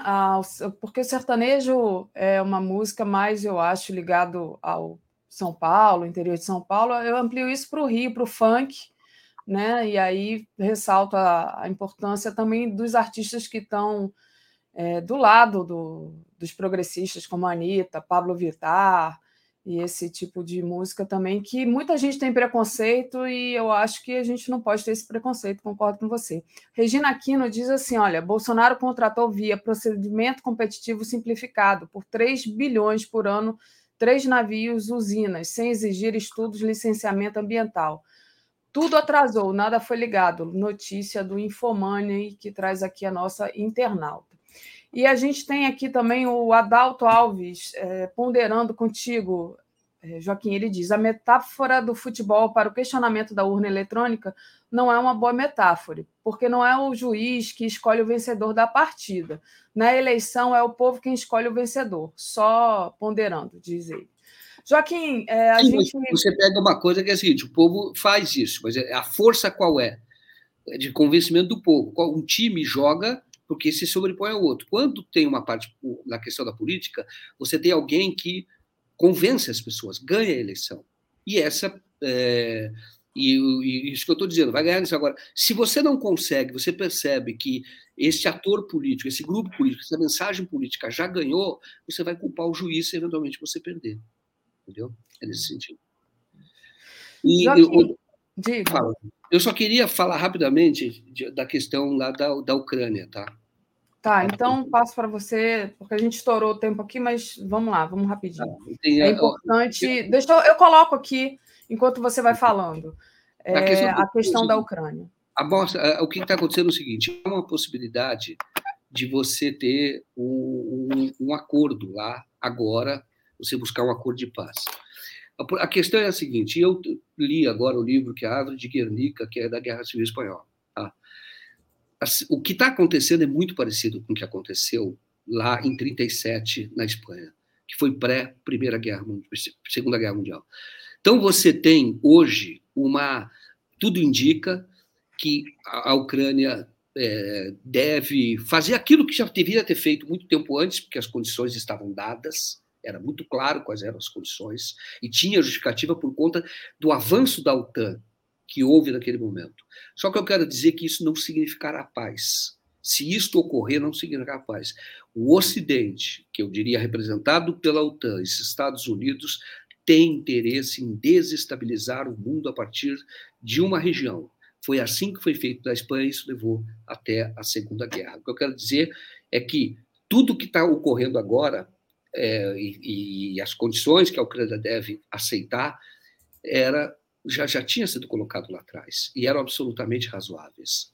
A, a, a Ucrânia historicamente se tornaria neutro, porque ela historicamente ela, ela, ela tem uma relação com a Rússia que, que, que faz dela para a Rússia depende de, da paz ou da neutralidade da Ucrânia o que queria ali a neutralidade da Ucrânia, e existem regiões ali de influência, que é Donbass, que é influência da Rússia de muito tempo, que é de maioria russa, que fala russo, como a Crimeia, que fala russo, que sempre foi da Rússia, que já é, da, que, que, que agora, se houver este acordo de paz, é, que, que, como eu disse, vai ser um acordo, eu não entendo que seja de paz. Se isto houver, nós ainda correremos risco de um agravamento, porque o Ocidente, eu entendo, que tem interesse hoje em desestabilizar aquela região, como ocorreu no passado. E os atores eram os mesmos. A diferença é que quem estava incentivando ali a guerra naquela ocasião era a Alemanha, era a Itália. A Alemanha e Itália. E você tinha do outro lado apoiando, naquela ocasião, a Espanha, que era a República Espanhola, apoiava a República Espanhola, que tinha sido eleita, era o, o a União Soviética na época, que, que conseguiu dar a eles algum fôlego para resistir durante um tempo, mas não conseguiram e isso acabou levando depois à Segunda Guerra. Mas é isso que eu gostaria de falar, porque eu li o livro, isso me impressionou, o paralelo, como é parecido com o que está ocorrendo, e agora vem a notícia de que até a OTAN já está incentivando, de alguma maneira admitindo que a Ucrânia faça o acordo de paz. Desde sempre eles sabiam que isso o, o, resultaria nisso, o conflito. Porém, avançaram no conflito, porque, na verdade, querem criar um mundo de hostilidade, um ambiente muito hostil. E, com isso, é, se avança num projeto que é o projeto neoliberal. Mais ou menos o seguinte: eu quero ver quem está comigo. Os, jogadores do capital são esses. Quem está comigo? Eles já perderam a Rússia e a China. E aí eu, eu quero saber quem está comigo. Então joga para um conflito e, e, hoje já subjugou a Europa, disputa aqui o Brasil, América, alguns países da América Latina. Mas a ideia é essa e isso já ocorreu no passado. Bem, é isso. Muito bom, Joaquim. Obrigada pela análise de hoje. É, está aqui substituindo o Breno, né, que está viajando, e amanhã o Joaquim volta a estar tá aqui conosco no Bom Dia, e hoje à noite também, né, Joaquim? Você estará no Boa Noite, não é isso? É isso. Tá então, obrigada e é, bom trabalho, boa continuação de trabalho aí para você. Tchau. Tá Valeu, até mais. Comentário de Tereza Cruvinel. Bom dia, Tereza, tudo bem? Bom dia, Daphne, comunidade 247. Então vamos lá, vamos começar essa segunda aqui, né? Hoje dia quente para uma segunda-feira, Tereza. Deixa eu só dar uma é, lida aqui nos nossos superchats para a gente não ir acumulando com os outros assuntos. Isso. O Carlos Baldijão ponderou aqui: não há preconceito com a música sertaneja, é uma questão de gosto e, go e gosto não se discute. Não há música sertaneja, sertaneja, mas música urbaneja. Afinal, os temas são urbanos e os cantores também, diz ele. Jairo Costa, 64 só tinha Dom e Ravel. Já o golpe 16 e Bolsonaro tem uma penca infernal. Mônica Mello, eu odeio sertanojos. O pessoal ficou com raiva aqui do sertanejo. Tereza. Li Oliveira, conheci o primeiro sertanejo no, do Nordeste em 1950, 60. E eu acho que o resto aqui já estão, já está tudo lido. Vamos lá. Tereza, a gente tem Vamos duas. Esse, esse sertanejo aí, continuar naquela conversa de vocês, rapidinho. É, eu acho que é certo isso, sabe? De, é preciso é, investir né, na, na conquista desses, de, na aproximação da esquerda com esse segmento artístico, né? Porque não é só agronegócio, a gente fala agronegócio, é, e, e que é não é só São Paulo também, é, eu acho que isso reflete esse, esse gosto, né? Sabe, essa espécie de paixão dos brasileiros por uma música sertaneja, realmente são shows lotadíssimos, né? Isso reflete, sabe, Daphne, é, o êxodo rural que teve aí no Brasil nas décadas de 70 e 80 ainda, né? pessoas com origem no campo que vieram para a cidade, é, mas são grandes massas urbanas, mas que têm um pé no campo, têm origem no campo, os pais vieram do campo, sabe? É, então tem essa, é, essa identidade né, com esse tipo de música. E, gente, e eles realmente estão, são mais conservadores na política. Acho que é preciso mesmo aproximar-se desse segmento, sabe? É, esse, como é que chama esse cantor aí, que é o que está. Gustavo Lima? Esse Gustavo Lima. Esse é um caso à parte. Eu acho que esse aí é um, é um sócio de um esquema de corrupção, né? Eu acho que tem rachadinha aí nesse negócio. Você acha, Tereza? É. Todo mundo acha, né? É, todo mundo. De fato, ele é sócio, Tereza. Mas é isso, né? Tá claro aí, mas de fato concordo com você. A gente não pode ter preconceito, a gente tem que gostar do que o povo, né? E achar que é importante que o povo gosta, porque a emoção, a música é universal, né? A música é uma linguagem universal. A gente pode escutar música de qualquer lugar do mundo e se emocionar, mesmo não entendendo né, o que está sendo dito ali. Quando entende, é melhor ainda. É, ah, agora, como é que ganha isso? Você tem que ganhar os artistas, né? Se aproximar de, das, dessas, dos produtores dessa música, né? É, porque eles acabam se influenciando muito, né? Assim, assim como artistas da MPB, é, que estão mais próximos do campo progressista, ou, ou alguns são atuantes no campo progressista, influenciam também mas aí já influenciam setores mais urbanos, mais, mais, é, de, mais instruídos, né? É, eu acho que tem essa, esse segmento, assim, essa segmentação. Então, é, tem que aproximar-se, né? É, tem que ganhar esse. Como, essa é a mesma coisa dos evangélicos, né? Um trabalho sempre dá resultados, tem dado resultados. O esforço do Lula e do PT de reaproximar-se dos setores evangélicos. Isso tem dado resultados, né? Já mudou muito. Ali o Bolsonaro era absolutamente dominante nesse segmento e hoje o Lula está ali quase é, empatado com ele, né, na uhum. preferência dos evangélicos. É, claro que em grande parte é, é consequência dos erros do Bolsonaro, mas o trabalho de aproximação deu resultados, né? Muito bom, Tereza. E lembrando que a Marília Mendonça, antes de morrer, ela tinha denunciado que ela queria fazer shows em, em cidades de, de, forma gratuita e os prefeitos não aceitavam esses shows, né? Então, ah, já naquela não, época. Não rachadinha, né? Já não tinha rachadinha, então não aceitavam a Marília Mendonça, que é um, era um fenômeno também dessa, é, dessa música mais popular, assim, e ela denunciou isso.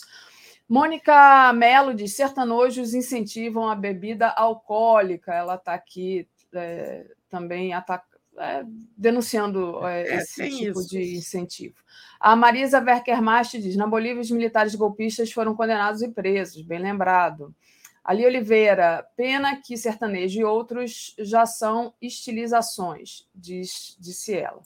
Tereza, é, duas, é, duas questões importantes, né? duas notícias muito importantes, que é justamente do, dos mergulhadores que acharam os pertences, né? os documentos do Bruno Pereira e do Dom Phillips. Inclusive, aqui no chat estão dizendo que acharam os corpos. Eu já procurei aqui, não, não tem a notícia ainda. Também não vi essa notícia. Tá, então não vou colocar aqui como correta, como certa. E também a outra notícia que esquentou aí o final de semana foi essa do Bolsonaro pedindo ajuda do Biden contra o Lula, né? Ou seja, pedir é, ajuda estrangeira para o golpe aqui. Eu achei isso gravíssimo, isso é crime de lesa pátria, né? Então, queria que você comentasse essa gravíssima do Bolsonaro pedindo ajuda, né? É, enfim, a Glaze, inclusive, se pronunciou dizendo que é caso de impeachment. Né? Você acha que pode ter alguma consequência essa notícia do, do Bolsonaro pedindo ajuda internacional aqui para dar o golpe, Tereza? Olha, consequência, é, consequência criminal para o Bolsonaro, eu acho que não, porque nós já perdemos as esperanças né, de que o Bolsonaro pague por seus crimes no cargo, né? porque aí entra todas aquelas circunstâncias. É, ele tem maioria na Câmara, ele tem um centrão comprado, etc. Então, assim, consequência é, do ponto de vista criminal, não. Agora, ele tem muita razão para temer, né? O desespero eleitoral não é só para continuar no cargo, né? O desespero eleitoral é o medo, como acabou de lembrar alguém, que aconteça com ele é, o que aconteceu com a Inês lá em em, na Bolívia, aquela presidente golpista, juntamente com outros golpistas lá da Bolívia, ele tem medo é da cadeia, né? É de pagar pelo que tá, ele e também os seus, seus filhos, seus associados. Veja bem, nessa viagem aos Estados Unidos, ele participou, fez uma motociata lá em Orlando, né? Com a participação de um criminoso procurado foragido da justiça brasileira, né? O Alan dos Santos. Ele é descarado demais, né? A associação dele com gente criminosa. Ele agora, consequência assim que eu digo criminal, penal, eu não acho que vai acontecer agora, né? Mas é evidente que tem consequência também eleitoral, porque a gritaria é grande diante de uma coisa tão escandalosa, né? de crime de alta traição, né? Em qualquer lugar do mundo, como disse o, senador Randolph, isso é crime de alta traição à pátria, né? É, crime contra a soberania nacional. Seria caso de impeachment, como é, disse a Glaze, mas é, é, um crime de responsabilidade assim, gravíssimo. Né? Lembrando que primeira notícia que a gente teve desse assunto no fim de semana, né, até foi pela correspondente da Globo News, a Raquel Cranhembuch, que disse que ouviu é, três fontes norte-americanas. Em seguida vieram as agências americanas mesmo, a Bloomberg é, e uma outra, né, acho que é, é a Bloomberg especialmente, é, dizendo que também ouviu fontes americanas é, que confirmaram isso e que o Biden desconversou né? É, ele dizer que queria ajuda americana para evitar uma vitória do Lula, porque o Lula é contrário aos interesses americanos, né? É pedir ajuda para um golpe, né? Imagina. É, além do mais, quer dizer, uma, um argumento que não, é, que não tem sustentação na, nos fatos históricos, né? O Lula teve, quando presidente, teve relações excelentes, tanto com o presidente republicano, né, o, o, o, o Bush, né, é, e também com o presidente democrata, com Obama. Né? É, as relações foram muito normais, muito, muito até cordiais. Né? É, as coisas azedaram mais foi no governo da Dilma, porque aí veio a descoberta de que aquela agência eh, de segurança NCA tinha gravado a Dilma, tinha espionado a Dilma, a Petrobras e outras é, autoridades brasileiras. De modo que antes também né, teve outra rabanada que o, Trump, que o Biden deu nele, foi quando ele disse é, que ele tentou argumentar né, que havia sim uma conspiração no Brasil do sistema eleitoral para roubar a eleição dele e tal e tal. Essa o Biden respondeu taxativamente de que tem os Estados Unidos têm confiança, né, no plena confiança no sistema eleitoral brasileiro. Até porque, sabe, esses anos todos, como tem também alguém, acho que é o próprio Randolfo questionando hoje, que história é essa dos militares? Durante 25 anos, eles nunca se preocuparam com as, as urnas eletrônicas. Primeiro, que não ia dar conta deles. Segundo, que nunca houve motivos para tal. Só agora que saíram com essa, né? Viu aí essa manifestação do ministro da Defesa, dizendo que foram pouco prestigiados pela Justiça Eleitoral, pelo TSE, é, com os pedidos de mudança. O Faquim, ministro Faquim, presidente do TSE, mandou divulgar um relatório esse fim de semana, né, mostrando que acolheu, sim, mudanças propostas, é, sim, quatro ou cinco mudanças propostas, ajustes no sistema propostos pelos militares. Agora, não pôde acolher aquilo que é ilegal, que eles queriam, né? Que o governo, é, que o TSE divulgasse a lista das pessoas que não compareceram para votar, né? É, porque, segundo eles, é importante saber quem não compareceu para verificar se depois houve alguém votando com o título dessa pessoa, de um ausente, né? E isso não, é, não, não pode ser feito porque viola a lei, a lei do, de geral de proteção de dados, como disse o TSE. Né? E aí, é, isso é uma desculpa, né? É, essa, todas essas pedidos, essas querelas com o sistema eleitoral. Mas o fato é que é gravíssimo, está repercutindo muito, né? repercute aqui, repercute nos Estados Unidos, repercute fora. O presidente do Brasil ter pedido é, ajuda americana para impedir a vitória do Lula. Né? Uhum. Isso tem consequência eleitoral. Né? É, eu acho que é mais gente que fala realmente esse cara não pode continuar, né? Esse cara não tem compromisso nem com a soberania do país. Ele pede intervenção externa. O que, que é isso? É, eu acho que consequência para consolidar é, a, o quadro eleitoral e consolidando a vitória do Lula em primeiro turno. Né? É importante acabar logo com isso. Está né? Tá ficando muito grave. Né? Uhum. O Bolsonaro cada vez mais é, enlouquecido. Né? É muito bom acabar com essa vitória, acabar com essa disputa em 3 de outubro. É, é muito bom para o Brasil. Né? É, primeiro, fortalece o presidente eleito, é, legitima e, e ganhamos mais segurança econômica, jurídica, horizonte, né? Todo mundo já tem, terá, teremos mais cedo um horizonte do, de para onde vai o Brasil, para onde caminha, e Lula terá mais tempo logo para começar a preparar esse governo, né? É, começar a montar a equipe, começar a, a, organizar o orçamento, que vai ter que ser todo modificado, várias coisas, né? É, mas assim, gravíssimo, né, Daphne? Isso do gravíssimo. Bolsonaro. É, ainda vamos saber mais, porque se isso vazou, se autoridades americanas estão confirmando isso, né, é porque isso pegou muito mal, né? Isso pegou muito mal. É. E saiu-se ele com aquela história de que o encontro foi maravilhoso e tal. Estava encantado com o Ele baile. fala qualquer coisa.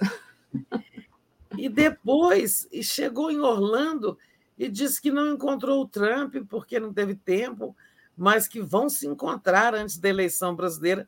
Voltou a dar declarações de amor ao Trump já depois do encontro com Biden lá em Orlando.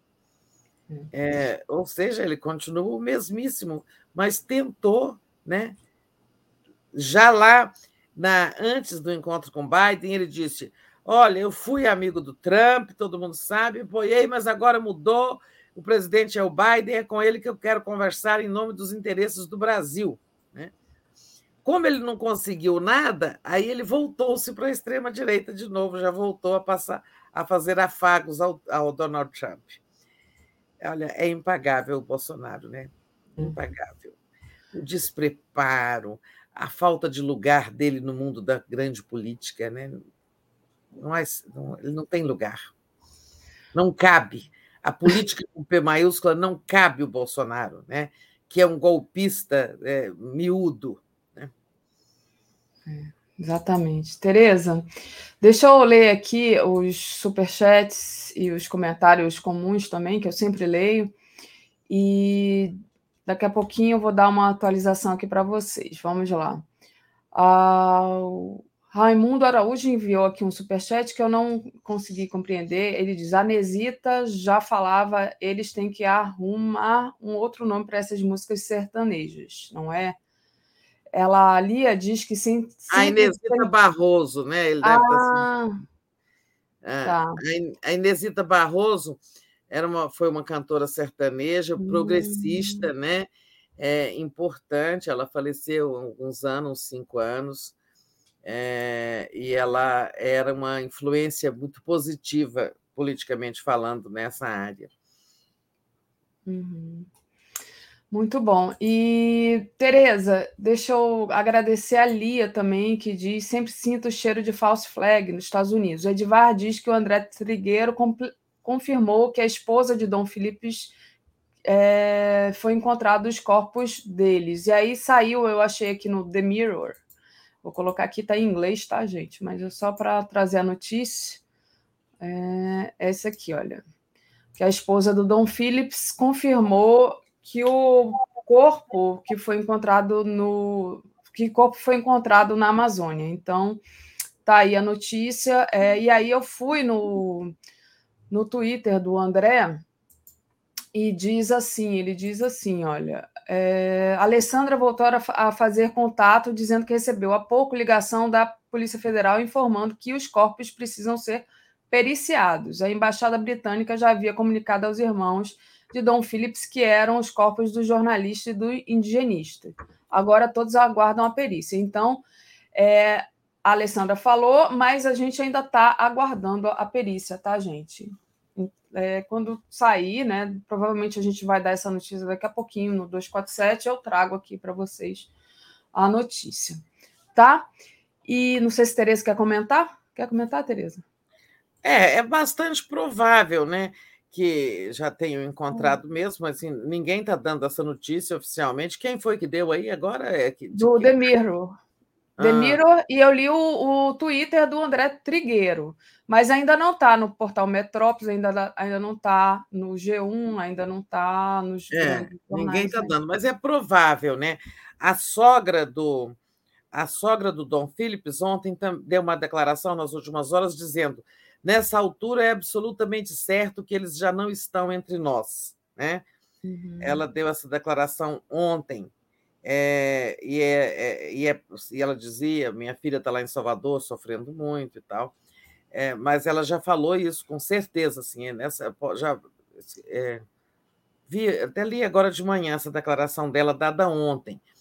É provável. Vocês se lembram que eu disse aqui que quando Bolsonaro voltasse de, de, dos Estados Unidos, esse assunto, essas investigações iam avançar, né? Isso. Ah, G1. É, é, apareceu agora no G1. Dei uma, dei uma atualizada, apareceu agora. Então, tá aí. É. 21 segundos, tá? Pois é, estamos em cima do lance. Cima então, do... né, gente, a coisa ganha, assim, é claro que não é surpreendente, todo mundo já esperava pelo pior depois disso tudo, eu estou lembrando que eu ouvi políticos dizendo o seguinte: olha, é, isso só vai avançar, essas buscas só vão avançar quando o Bolsonaro voltar dos Estados Unidos. Ele não quer estar lá, né, com essa repercussão negativa que vai ser o estrondo, né, essa repercussão no mundo, né, confirmada essa notícia. Então, já todo mundo já está esperando mesmo. Já está, inclusive, no 247, ó, acabou de aparecer. Ah, que horror, né, gente? Que tristeza. Que tristeza. É um país onde a Amazônia foi abandonada, deixada ao crime, e, e um jornalista e um indigenistas é, tem fazendo o seu trabalho, né, protegendo a Amazônia, as comunidades indígenas. Por que, que isso aconteceu? Porque o criminoso é, ele, tá, ele, ele entende que está tá liberada, a, a Amazônia, o campo está liberado para o crime, que ali tudo é possível em sintonia com, as, com, a, né, com o ambiente criado pelo governo Bolsonaro. ambiente de impunidade, ambiente de proteção aos crimes ambientais, aos crimes contra os índios, aos crimes contra a Amazônia. Foi esse ambiente criado pelo Bolsonaro que facilitou esse crime bárbaro. Né? Então, por isso, o governo Bolsonaro é culpado disso. E ele, é, eu não estou dizendo que a Polícia Federal e as outras autoridades agiram de, de, de, plana, de como, como, se, como dizer, né, agiram propositadamente, não dá para provar isso. Mas é, é interessante que as coisas só começaram a acontecer ontem, né? Primeiro acharam a mochila, depois com os documentos, e agora estão dando notícia dos corpos. Eu imagino que eles estavam submersos, como a gente já tinha falado aqui. É claro que é, num rio como aquele, eles vão enterrar, ele vai jogar no rio, né? É, ele vai tentar dar fim nos corpos. É saber o que, que ele fez com a embarcação, né? Também pode ter afundado a embarcação, né? É, os mergulhadores vão responder isso. Mas muito triste, sabe? Muito desolador. Repercussão para o Brasil horrível, né? Repercussão para o governo do Bolsonaro horrível. Agora, ele é culpado, ele criou é, essas condições. Mas eu perdi o raciocínio, fiquei tão impactada com isso. É, ele eu não estou dizendo que houve propósito, porque será é, no retardo das buscas, né? no atraso, nessa lentidão que foi denunciada né, por todo mundo, é, mas é coincidência, né? Que muita gente dizia isso. Olha, eles estão retardando para esse impacto, estrondo do encontro dos corpos não acontecer com Bolsonaro nos Estados Unidos, né? Que seria um constrangimento muito maior. Imagina se encontram isso antes do encontro com Biden, né? Com que cara o Bolsonaro vai, né? Com que cara ele falaria na cúpula das Américas? Então, é muita coincidência que foi só o Bolsonaro pisar no Brasil e acharam, né? É, Tereza, muito triste mesmo, né? É, enfim, muito triste para a família, para o Brasil, eu acho muito triste, muito triste. A gente toda semana aqui a gente tem notícia triste para dar, como disse o, como sempre diz o nosso querido Joaquim, na, na, na triste era Bolsonaro. O... Olha, isso vai ter proporções iguais, é, vai ter uma proporção de repercussão global igual ou maior que o assassinato de Chico Mendes. Né? Com certeza, com certeza. Tereza, deixa eu agradecer o pessoal que está nos apoiando aqui. Sempre importante o apoio de vocês para a mídia progressista, né? Essa mídia que vem denunciando aqui diariamente né, os desmandos do governo Bolsonaro. Então vamos lá. O Euclides Roberto Novaes diz outra coisa normalizada. Desídia das autoridades. César Rodrigues dos Santos. O roteiro está dado. Um, tumulto no dia 7 de setembro na Paulista. Dois, justiça aciona o exército e policiais. Três, exército e policiais não fazem nada. Quatro, eleições canceladas, diz ele. O Ney Gomes diz que já está no G1, já, já mostrei aqui. Os corpos, já, os corpos foram achados, uma pena. A Cristina Vilas Boas. Segundo Jamil Chad, fontes informaram também que Biden mudou de assunto. Vai saber, a gente não tem paz, é muita distopia. Edivar 2110, André Trigueiro confirma que esposa de Dom Phillips, que foi encontrado os corpos deles. Então, é, sobre o Biden, né, Tereza? Vamos continuar aqui falando dos Estados Unidos. É, o Biden parece que realmente mudou de assunto é, quando o Bolsonaro é, disse, por exemplo, que existe uma ação contra ele no Brasil. Como é que você vê essa postura do Biden? A Lia, nossa internauta, sempre aponta aqui que pode ser uma manipulação. É, enfim, esse vazamento. Não, mas eu, é acho que, eu acho que isso aconteceu mesmo é, que ele deve ter mudado de assunto, porque não estamos dizendo que os Estados Unidos né, nunca deixaram de interferir em, em, em, na política de outros países, já fizeram tantas vezes, inclusive no Brasil. Mas, nesse caso, né, imagina o, o, o governo democrata dos Estados Unidos vai se associar a Bolsonaro para dar golpe, né? Isso aí é fora de cogitação. É que, que interesse teriam os Estados Unidos né? em salvar um governo como o do Bolsonaro, em manter um, em, man, em participar de uma conspiração num país, no outro país, para manter um governo como o do Bolsonaro, um governo criminoso, execrado pelo mundo?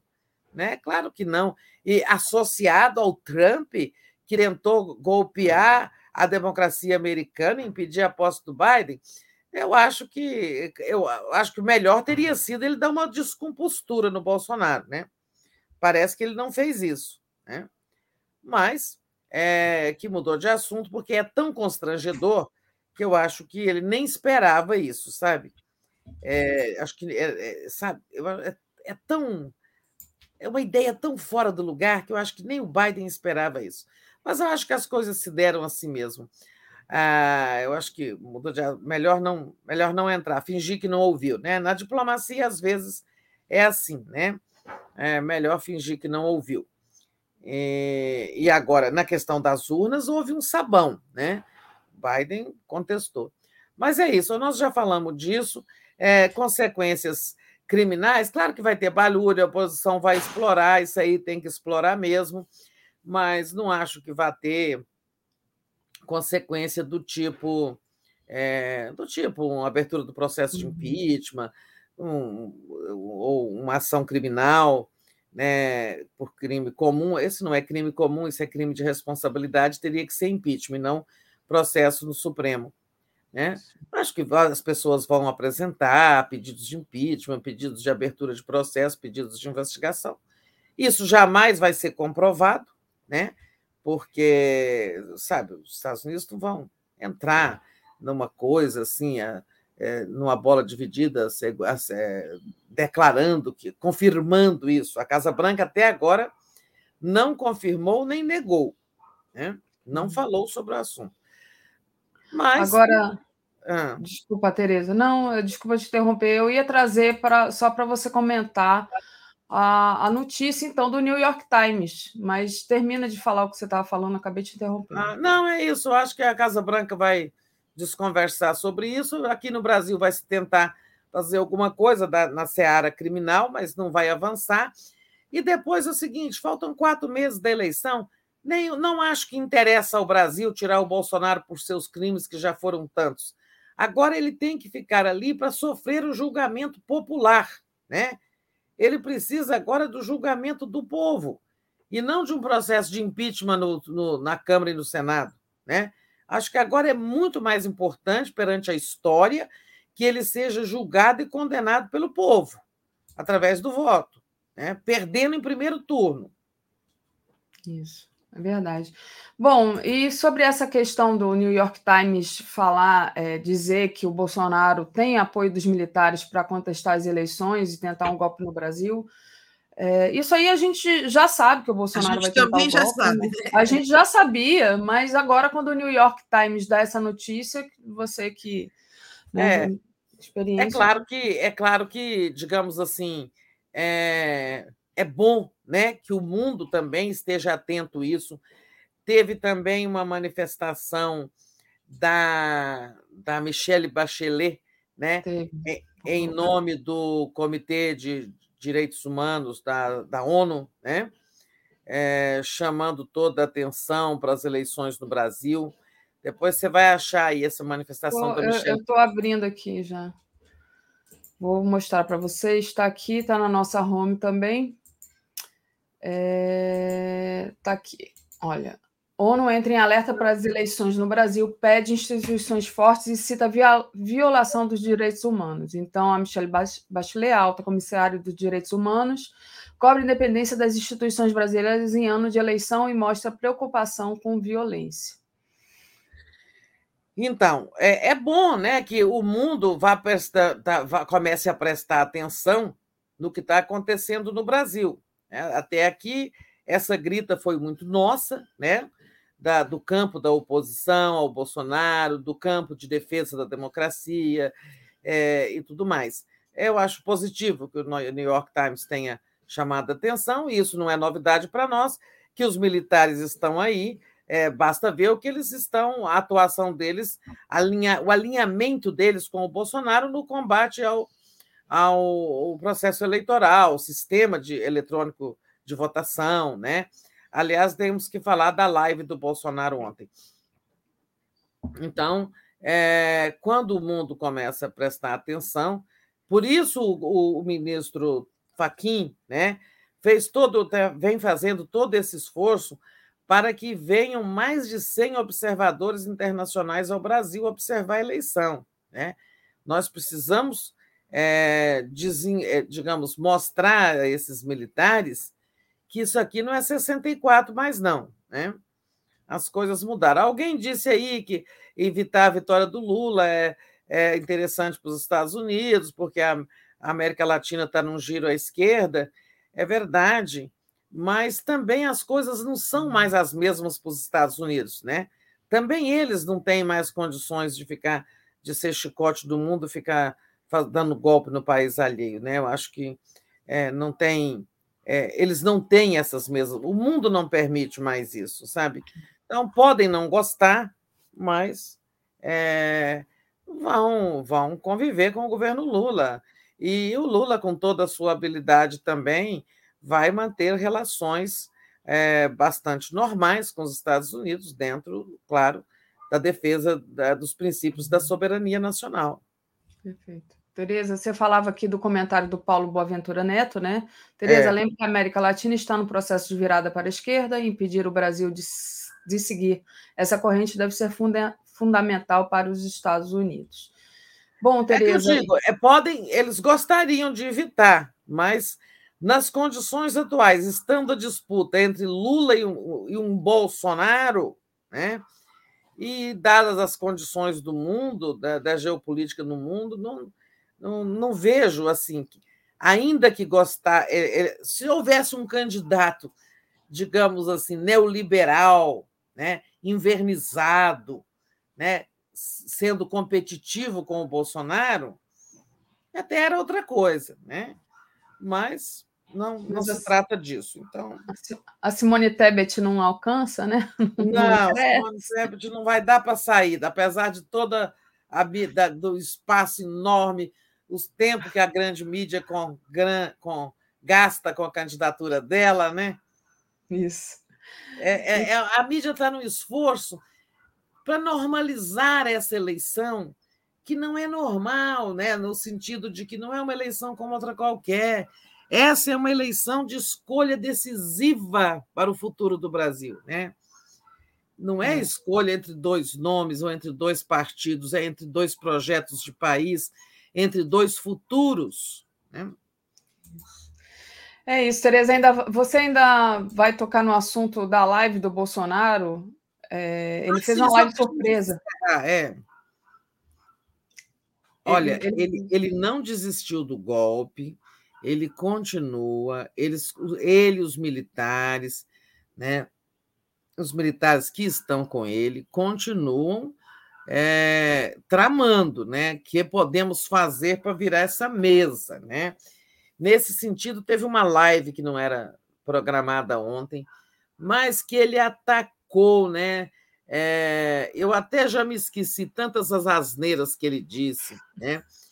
É, mas disse o seguinte: que aí ele, ele, ele rouba o nosso discurso de denúncia do golpe. Né?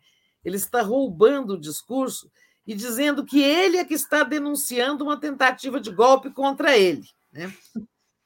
E diz o seguinte: há formas de, de, de roubar a eleição. É, uma delas é, é que é, seria com a fraude. E aí ele volta a dizer que ele ganhou e, e, no primeiro turno de 2018, sem nenhuma prova, né? Diz isso sem nenhuma prova, e, diz: Eu não tenho provas, mas é pelos indicativos eu ganhei. É, e aí, como no segundo turno, olha o absurdo que ele diz. Como no segundo turno os hackers contratados para adulterar o resultado eleitoral não foram pagos, adiantadamente, eles não trabalharam para garantir a vitória do Haddad, e aí ele ganhou. Né? Porque Meu Deus. Ele... as pessoas tinham que. É, é, quando ele, ele já havia dito que ele ganhou em primeiro turno. E aí ficava a pergunta: bom, se foram capazes de roubar a eleição de você no primeiro turno, né, por que não roubaram no segundo? Né? se, se, a, se o PT né, tinha capa teve capacidade de roubar a vitória dele, que ganhou no primeiro turno, para forçar o segundo, então roubasse o segundo, né? E garantisse a vitória do Haddad, não é verdade? Aí agora ele, como ficava essa pergunta, né? Ficava manca essa denúncia dele, agora ele inventou essa. Os hackers aí não quiseram trabalhar porque não receberam o combinado. Pode isso? os argumentos são os mais estapafúrdios que, ele, que a gente pode imaginar, só que as pessoas acreditam, tá, gente? É. O problema é esse. Então, ele diz o seguinte: ah, assim, vai ter um golpe contra ele. E uma forma é com a fraude. E aí ele denuncia isso tudo, que também teve fraude em outras eleições, é, em 14, lá na Dilma contra o, o, o Aécio etc. E, tal. E que a outra forma de um golpe é aliciar, é, é, aliciando as instituições. E aí vem toda uma afirmação de que o Lula nomeou ministros do Supremo que estão no TSE e eles foram todos, o Lula e a Dilma nomearam ministros que estão aliciados né, para garantir a vitória do Lula, né, que estão todos cooptados, trabalhando para a vitória do Lula. É, olha, se ele tivesse certeza de uma coisa dessa, prova de uma coisa dessa, essa você faz uma denúncia nos foros internacionais, né? Olha, a justiça eleitoral está alinhada com o candidato. Ele sabe que não cola, né? É, que com, por todo o histórico, é, inclusive de ministros da, do TSE, nos julgamentos do Lula, né? Ministros que atuaram pra, até para impedir a candidatura do Lula em 2018. Então não cola isso. Mas, enfim, foi um. Olha, vocês vejam com calma depois, tem aí relatos dessa live de ontem. Foi um disparate, um caminhão de abóboras, sabe? Meu Deus. Tereza, deixa eu agradecer ao Kleber Pereira Lanes, que entrou aqui como membro do canal. Então, faça como Kleber, entre como membro aí no YouTube muito importante o apoio de vocês. Quem não puder, só deixa o like, compartilha a live, já também é, é bem importante. E hum, a Cristina Vilas Boas diz assim: quem votou em Bolsonaro é cúmplice. É isso aí. Então, Tereza, e pedir para o pessoal também fazer uma assinatura solidária em brasil247.com.br apoio. Tereza, tem outro assunto aqui também que a gente já sabia, né? Mas agora é, com mais detalhes, o delator da Odebrecht dá detalhes de como foi obrigada pelos procuradores da Lava Jato a falar de Lula. Né? É, essa revelação está no filme Amigo Secreto, que vai ser lançado da Maria, Augusto, Maria Augusta Ramos, que estreia nessa semana. Né? É o Alexandrino Alencar, é uma pessoa ali que era bem próxima e ele foi obrigado né, é, a fazer delações, e agora está deixando público aí, através do depoimento que ele deu a Maria Augusta, a cineasta, que, de como ele foi obrigado, né, Tereza? Então, a gente já sabia, mas está aí a prova do que a gente sabia e que a gente vinha denunciando aqui há é. muito tempo, essa perseguição. Então, a gente sabe de coisas, né, é, em relação a essas delações, Aliás, agora as, todas as grandes empreiteiras estão querendo rever os acordos de delação que firmaram. Né? Mas a gente já sabia disso, que os delatores eram muito pressionados, e enquanto eles não falavam do Lula, não faziam declarações que incriminavam Lula, a, a delação deles não era homologada, o acordo de delação, pelo qual a pessoa tinha a sua pena reduzida, as condições de cumprir pena favorecidas e tal. Né? A gente sabe, inclusive, que é, com alguns, não é o caso desse, né? com alguns, inclusive, alguém fazia lá um gesto assim de longe, né? O, o sujeito estava dando aqui o depoimento, e esses depoimentos são gravados em vídeo. Mas alguém lá de trás, de longe, fora da câmera, fazia o sinal de nove, né? Vocês sabem, né? Nove dedos. É. Né? Olha, dizendo para o delator, você tem que falar dele, né? Do, é, que era apelido Nine, né? Você vê que a gente é baixa, né? Nossa, é, esse aí diz que ficavam fazendo, ou então faziam L. Olha, fale do Lula. Se ele fizer do tem que falar dele, senão sua relação não é aprovada. Esse aí não contou esses detalhes aí de Nine, de L e tal, mas disse o seguinte: toda vez que ele fazia um depoimento, não, seu seu seu acordo não foi homologado, você falou pouco. Você entregou pouco, não deu muito serviço, não colaborou. Ah, tá bom. Aí outro depoimento e tal. E assim até que o cara entendeu, né? O cara logo entendeu que se ele não falasse do Lula, é, não não teria o acordo homologado. Né? O Alexandrino é, ele era uma espécie de, de um executivo da um executivo tesoureiro, uma coisa assim da Odebrecht, né? É, e ele ele criou um dos, um dos processos que Lula já derrubou na justiça, né? Que é o processo do chamado é, terreno do Instituto Lula, né? Que a Odebrecht teria dado um terreno para é, ser, no qual seria construída a sede do Instituto Lula. Ora, não existe a escritura desse terreno, o, não foi construída nenhuma obra para o Instituto Lula, né, em nenhum terreno, que continua funcionando no mesmo lugar, e, no entanto, isso gerou um processo, né, é, que depois foi derrubado, porque, sabe, como não existem a, não existe materialidade nenhuma nessa denúncia. Né? Qual é o terreno? Cadê a escritura? Em troca de quê? Isso foi dado tal, tal. Esse foi o Alexandrino. Esse processo decorreu. Esse eu tenho certeza que decorreu da delação do Alexandrino, dizendo que um dia ele colocou não sei quem no carro, Paulo Okamoto, para ver um terreno, Paraná, coisas assim. Não sei se era o Paulo Okamoto ou alguém próximo do Lula, mas embora ele nunca tenha apresentado, claro, escritura, cadê? De documento, terreno, né? Mas gerou um processo, você imagina como essa defesa do Lula trabalhou, né? Como o doutor Zanin, Valesca e equipe trabalharam, porque foram mais de 20 processos e tendo que derrubar tudo isso, né? Exato. É, mas é, são essas coisas que a gente sabe que o tempo confirma, né? Outra coisa que o Alexandrino disse é que um dos delatores denunciou, citou lá o nome do Aécio Neves, e aí ele foi solto né? Porque deles, acho que dele não queriam escutar, não queriam escutar nada do Aécio, só queriam saber do Lula, né? E aí, é. essa historinha que você contou aí do Nine, enfim.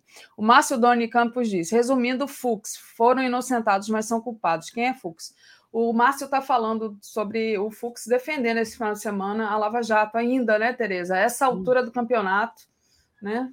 Ainda. É, bom, em Fux Wittress. É. Não entendi também, não, como eu também não entendi, não, essa posição do ministro Fux.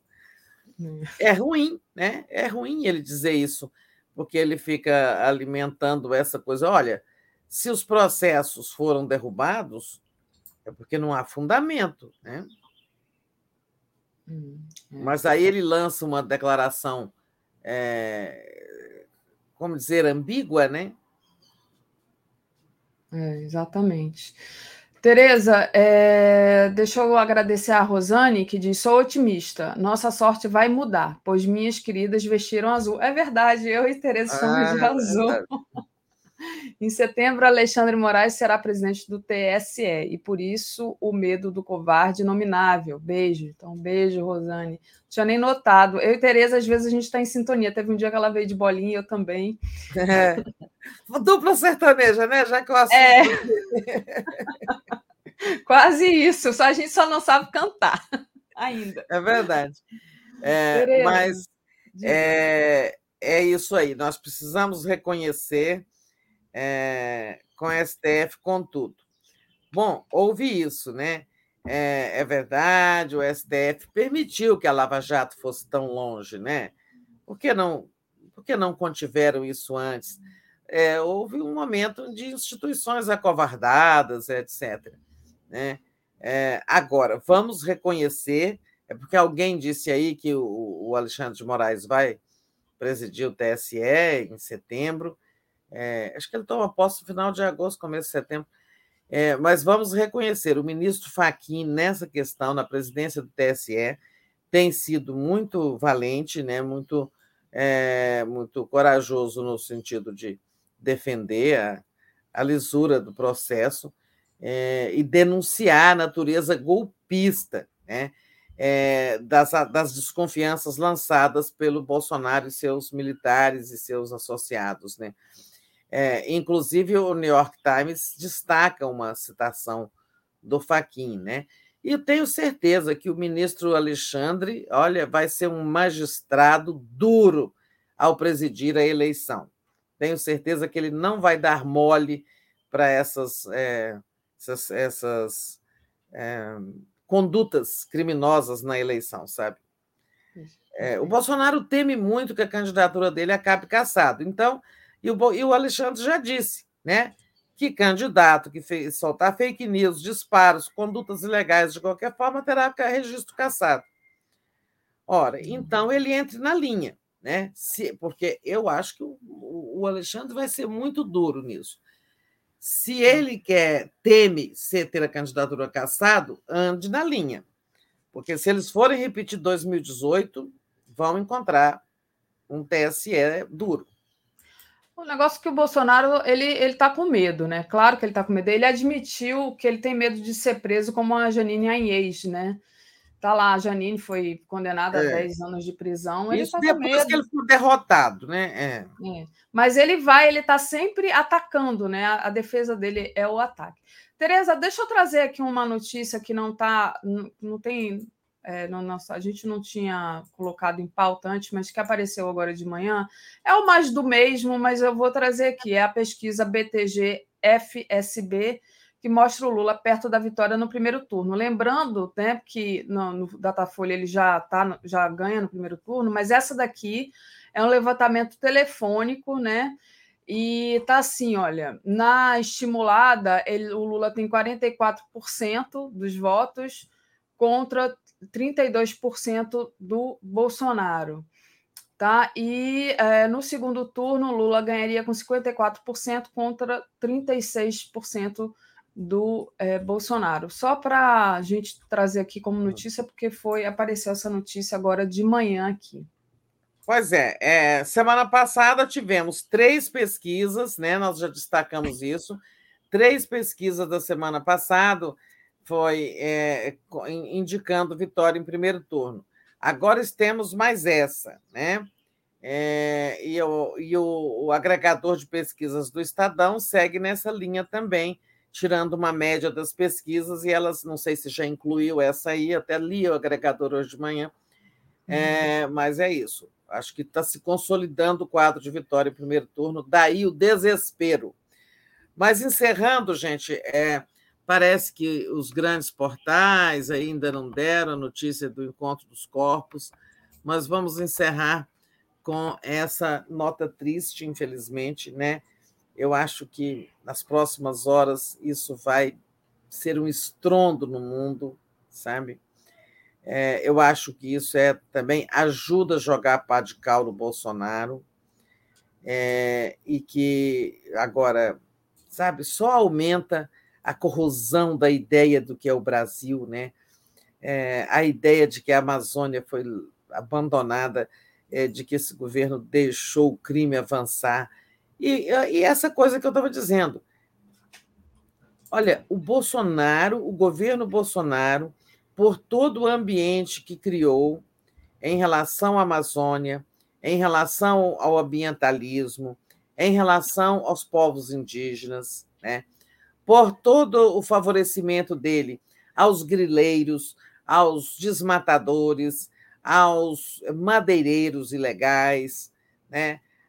aos garimpeiros, um presidente que o tempo todo ataca os povos indígenas, defende a mineração nas, nas terras é, indígenas, é, e que nessas últimas horas disse coisas absurdas, que eles entraram numa aventura quando estavam cumprindo o seu papel, quando estavam trabalhando pelo Brasil, tanto o indigenista Bruno Pereira, né,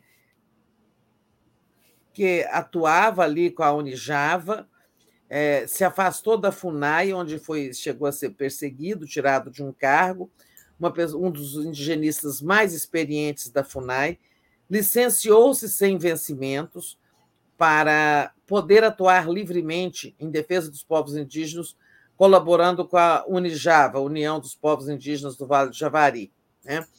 E o jornalista inglês, Don Phillips, um jornalista respeitado no mundo, que abraçou o Brasil, optou por viver no Brasil, fez família no Brasil, casou-se com uma brasileira e, e também dedicava seu trabalho, né, suas energias à defesa de interesses brasileiros. O livro dele ia mostrar isso, né, é, era um livro que ia documentar as questões que cercam a Amazônia hoje.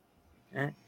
Então, um, um, um, duplo assassinato desse é, é, fruto de um ambiente criado por um governo. Né? Por isso, o Bolsonaro vai ser também é, responsabilizado por isso. Não há dúvida de que esse crime aconteceu, porque, seja quem for o criminoso ou os criminosos, eles se sentiram acobertados pelo governo, se sentiram com sinal livre. Um governo que persegue jornalistas, né? que eu até tinha esse número aqui que eu citei semana passada, também perseguir jornalistas é prática desse governo, né? dos, é, dos muitos crimes contra jornalistas é, do ano passado, trezentos e tantos, é, um número grande foi cometido pelo próprio Bolsonaro, né? os, os números, os, os atentados contra jornalistas ou contra o exercício do jornalismo. Um grande número próprio Bolsonaro, nesses ataques que ele faz a jornalistas, não é verdade?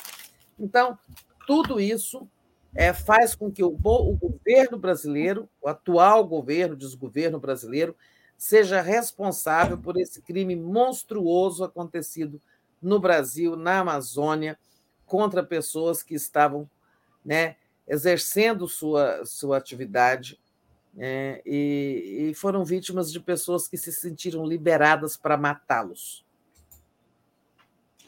Muito bom, Tereza, exatamente isso. É muito triste, né? Muito triste essa notícia desse, desse enfim, agora, revoltante. Tereza, deixa eu é, dar aqui a nossa programação, mas antes eu queria agradecer a Lia Oliveira, que sempre nos envia aqui o apoio dela. Ela diz: todos seguindo a risco o script combinado, porque sabe, sabe que somos, em grande parte, ingênuos. A Márcia Simon, Daphne, o apoio dos militares ao golpismo do Bozo é principalmente para defender suas mamatas. Exatamente, Márcia, suas próteses boquinhas, As boquinhas que ganharam com o Bolsonaro. Né? É, seus remédios para calvície, seus, seus empregos e suas próteses os... penianas, seus, seus viagras, suas picanhas, seus uísques, é, empregos com, estourando o teto, o teto salarial. É, é lamentável, aí, né? né? Que seja por coisa tão que o que move os militares sejam coisas tão mesquinhas, né? que não seja é, um, um, porque não é mais um ideário, né? Os militares da ditadura tinham seu ideário conservador e tudo mais, autoritário, mas era um ideário. Esses aí não são movidos pelas boquinhas. Exato, partido da boquinha, o partido militar. Vamos lá, Tereza. Às 10 horas agora, globalistas, Bolsonaro oferece Brasil a Biden às 11 horas, Giro das 11, a Força das Mulheres em 22. Às 13 horas, Invisível, Além do Petróleo, Mobilização Total, o inimigo ainda é o mesmo. Às 14 horas, eu volto com Papo Reto com André Constantini, a importância da educação popular nas favelas. Hoje a gente tem convidado.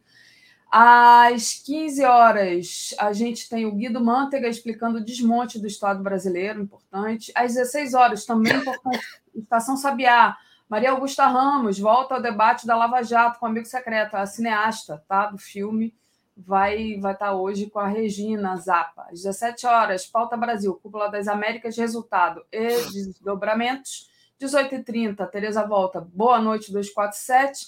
22 horas, o dia em 20 minutos e 23 horas a live do Conde. Com isso, Tereza, a gente encerra aqui nossa participação. Te agradeço demais a companhia e as, as análises de hoje. E a gente se vê amanhã. Beijo para você. Bom dia, Daphne. Bom dia, comunidade. Até a noite, no boa noite e até amanhã no bom dia. Tchau, tchau, tchau. Tchau.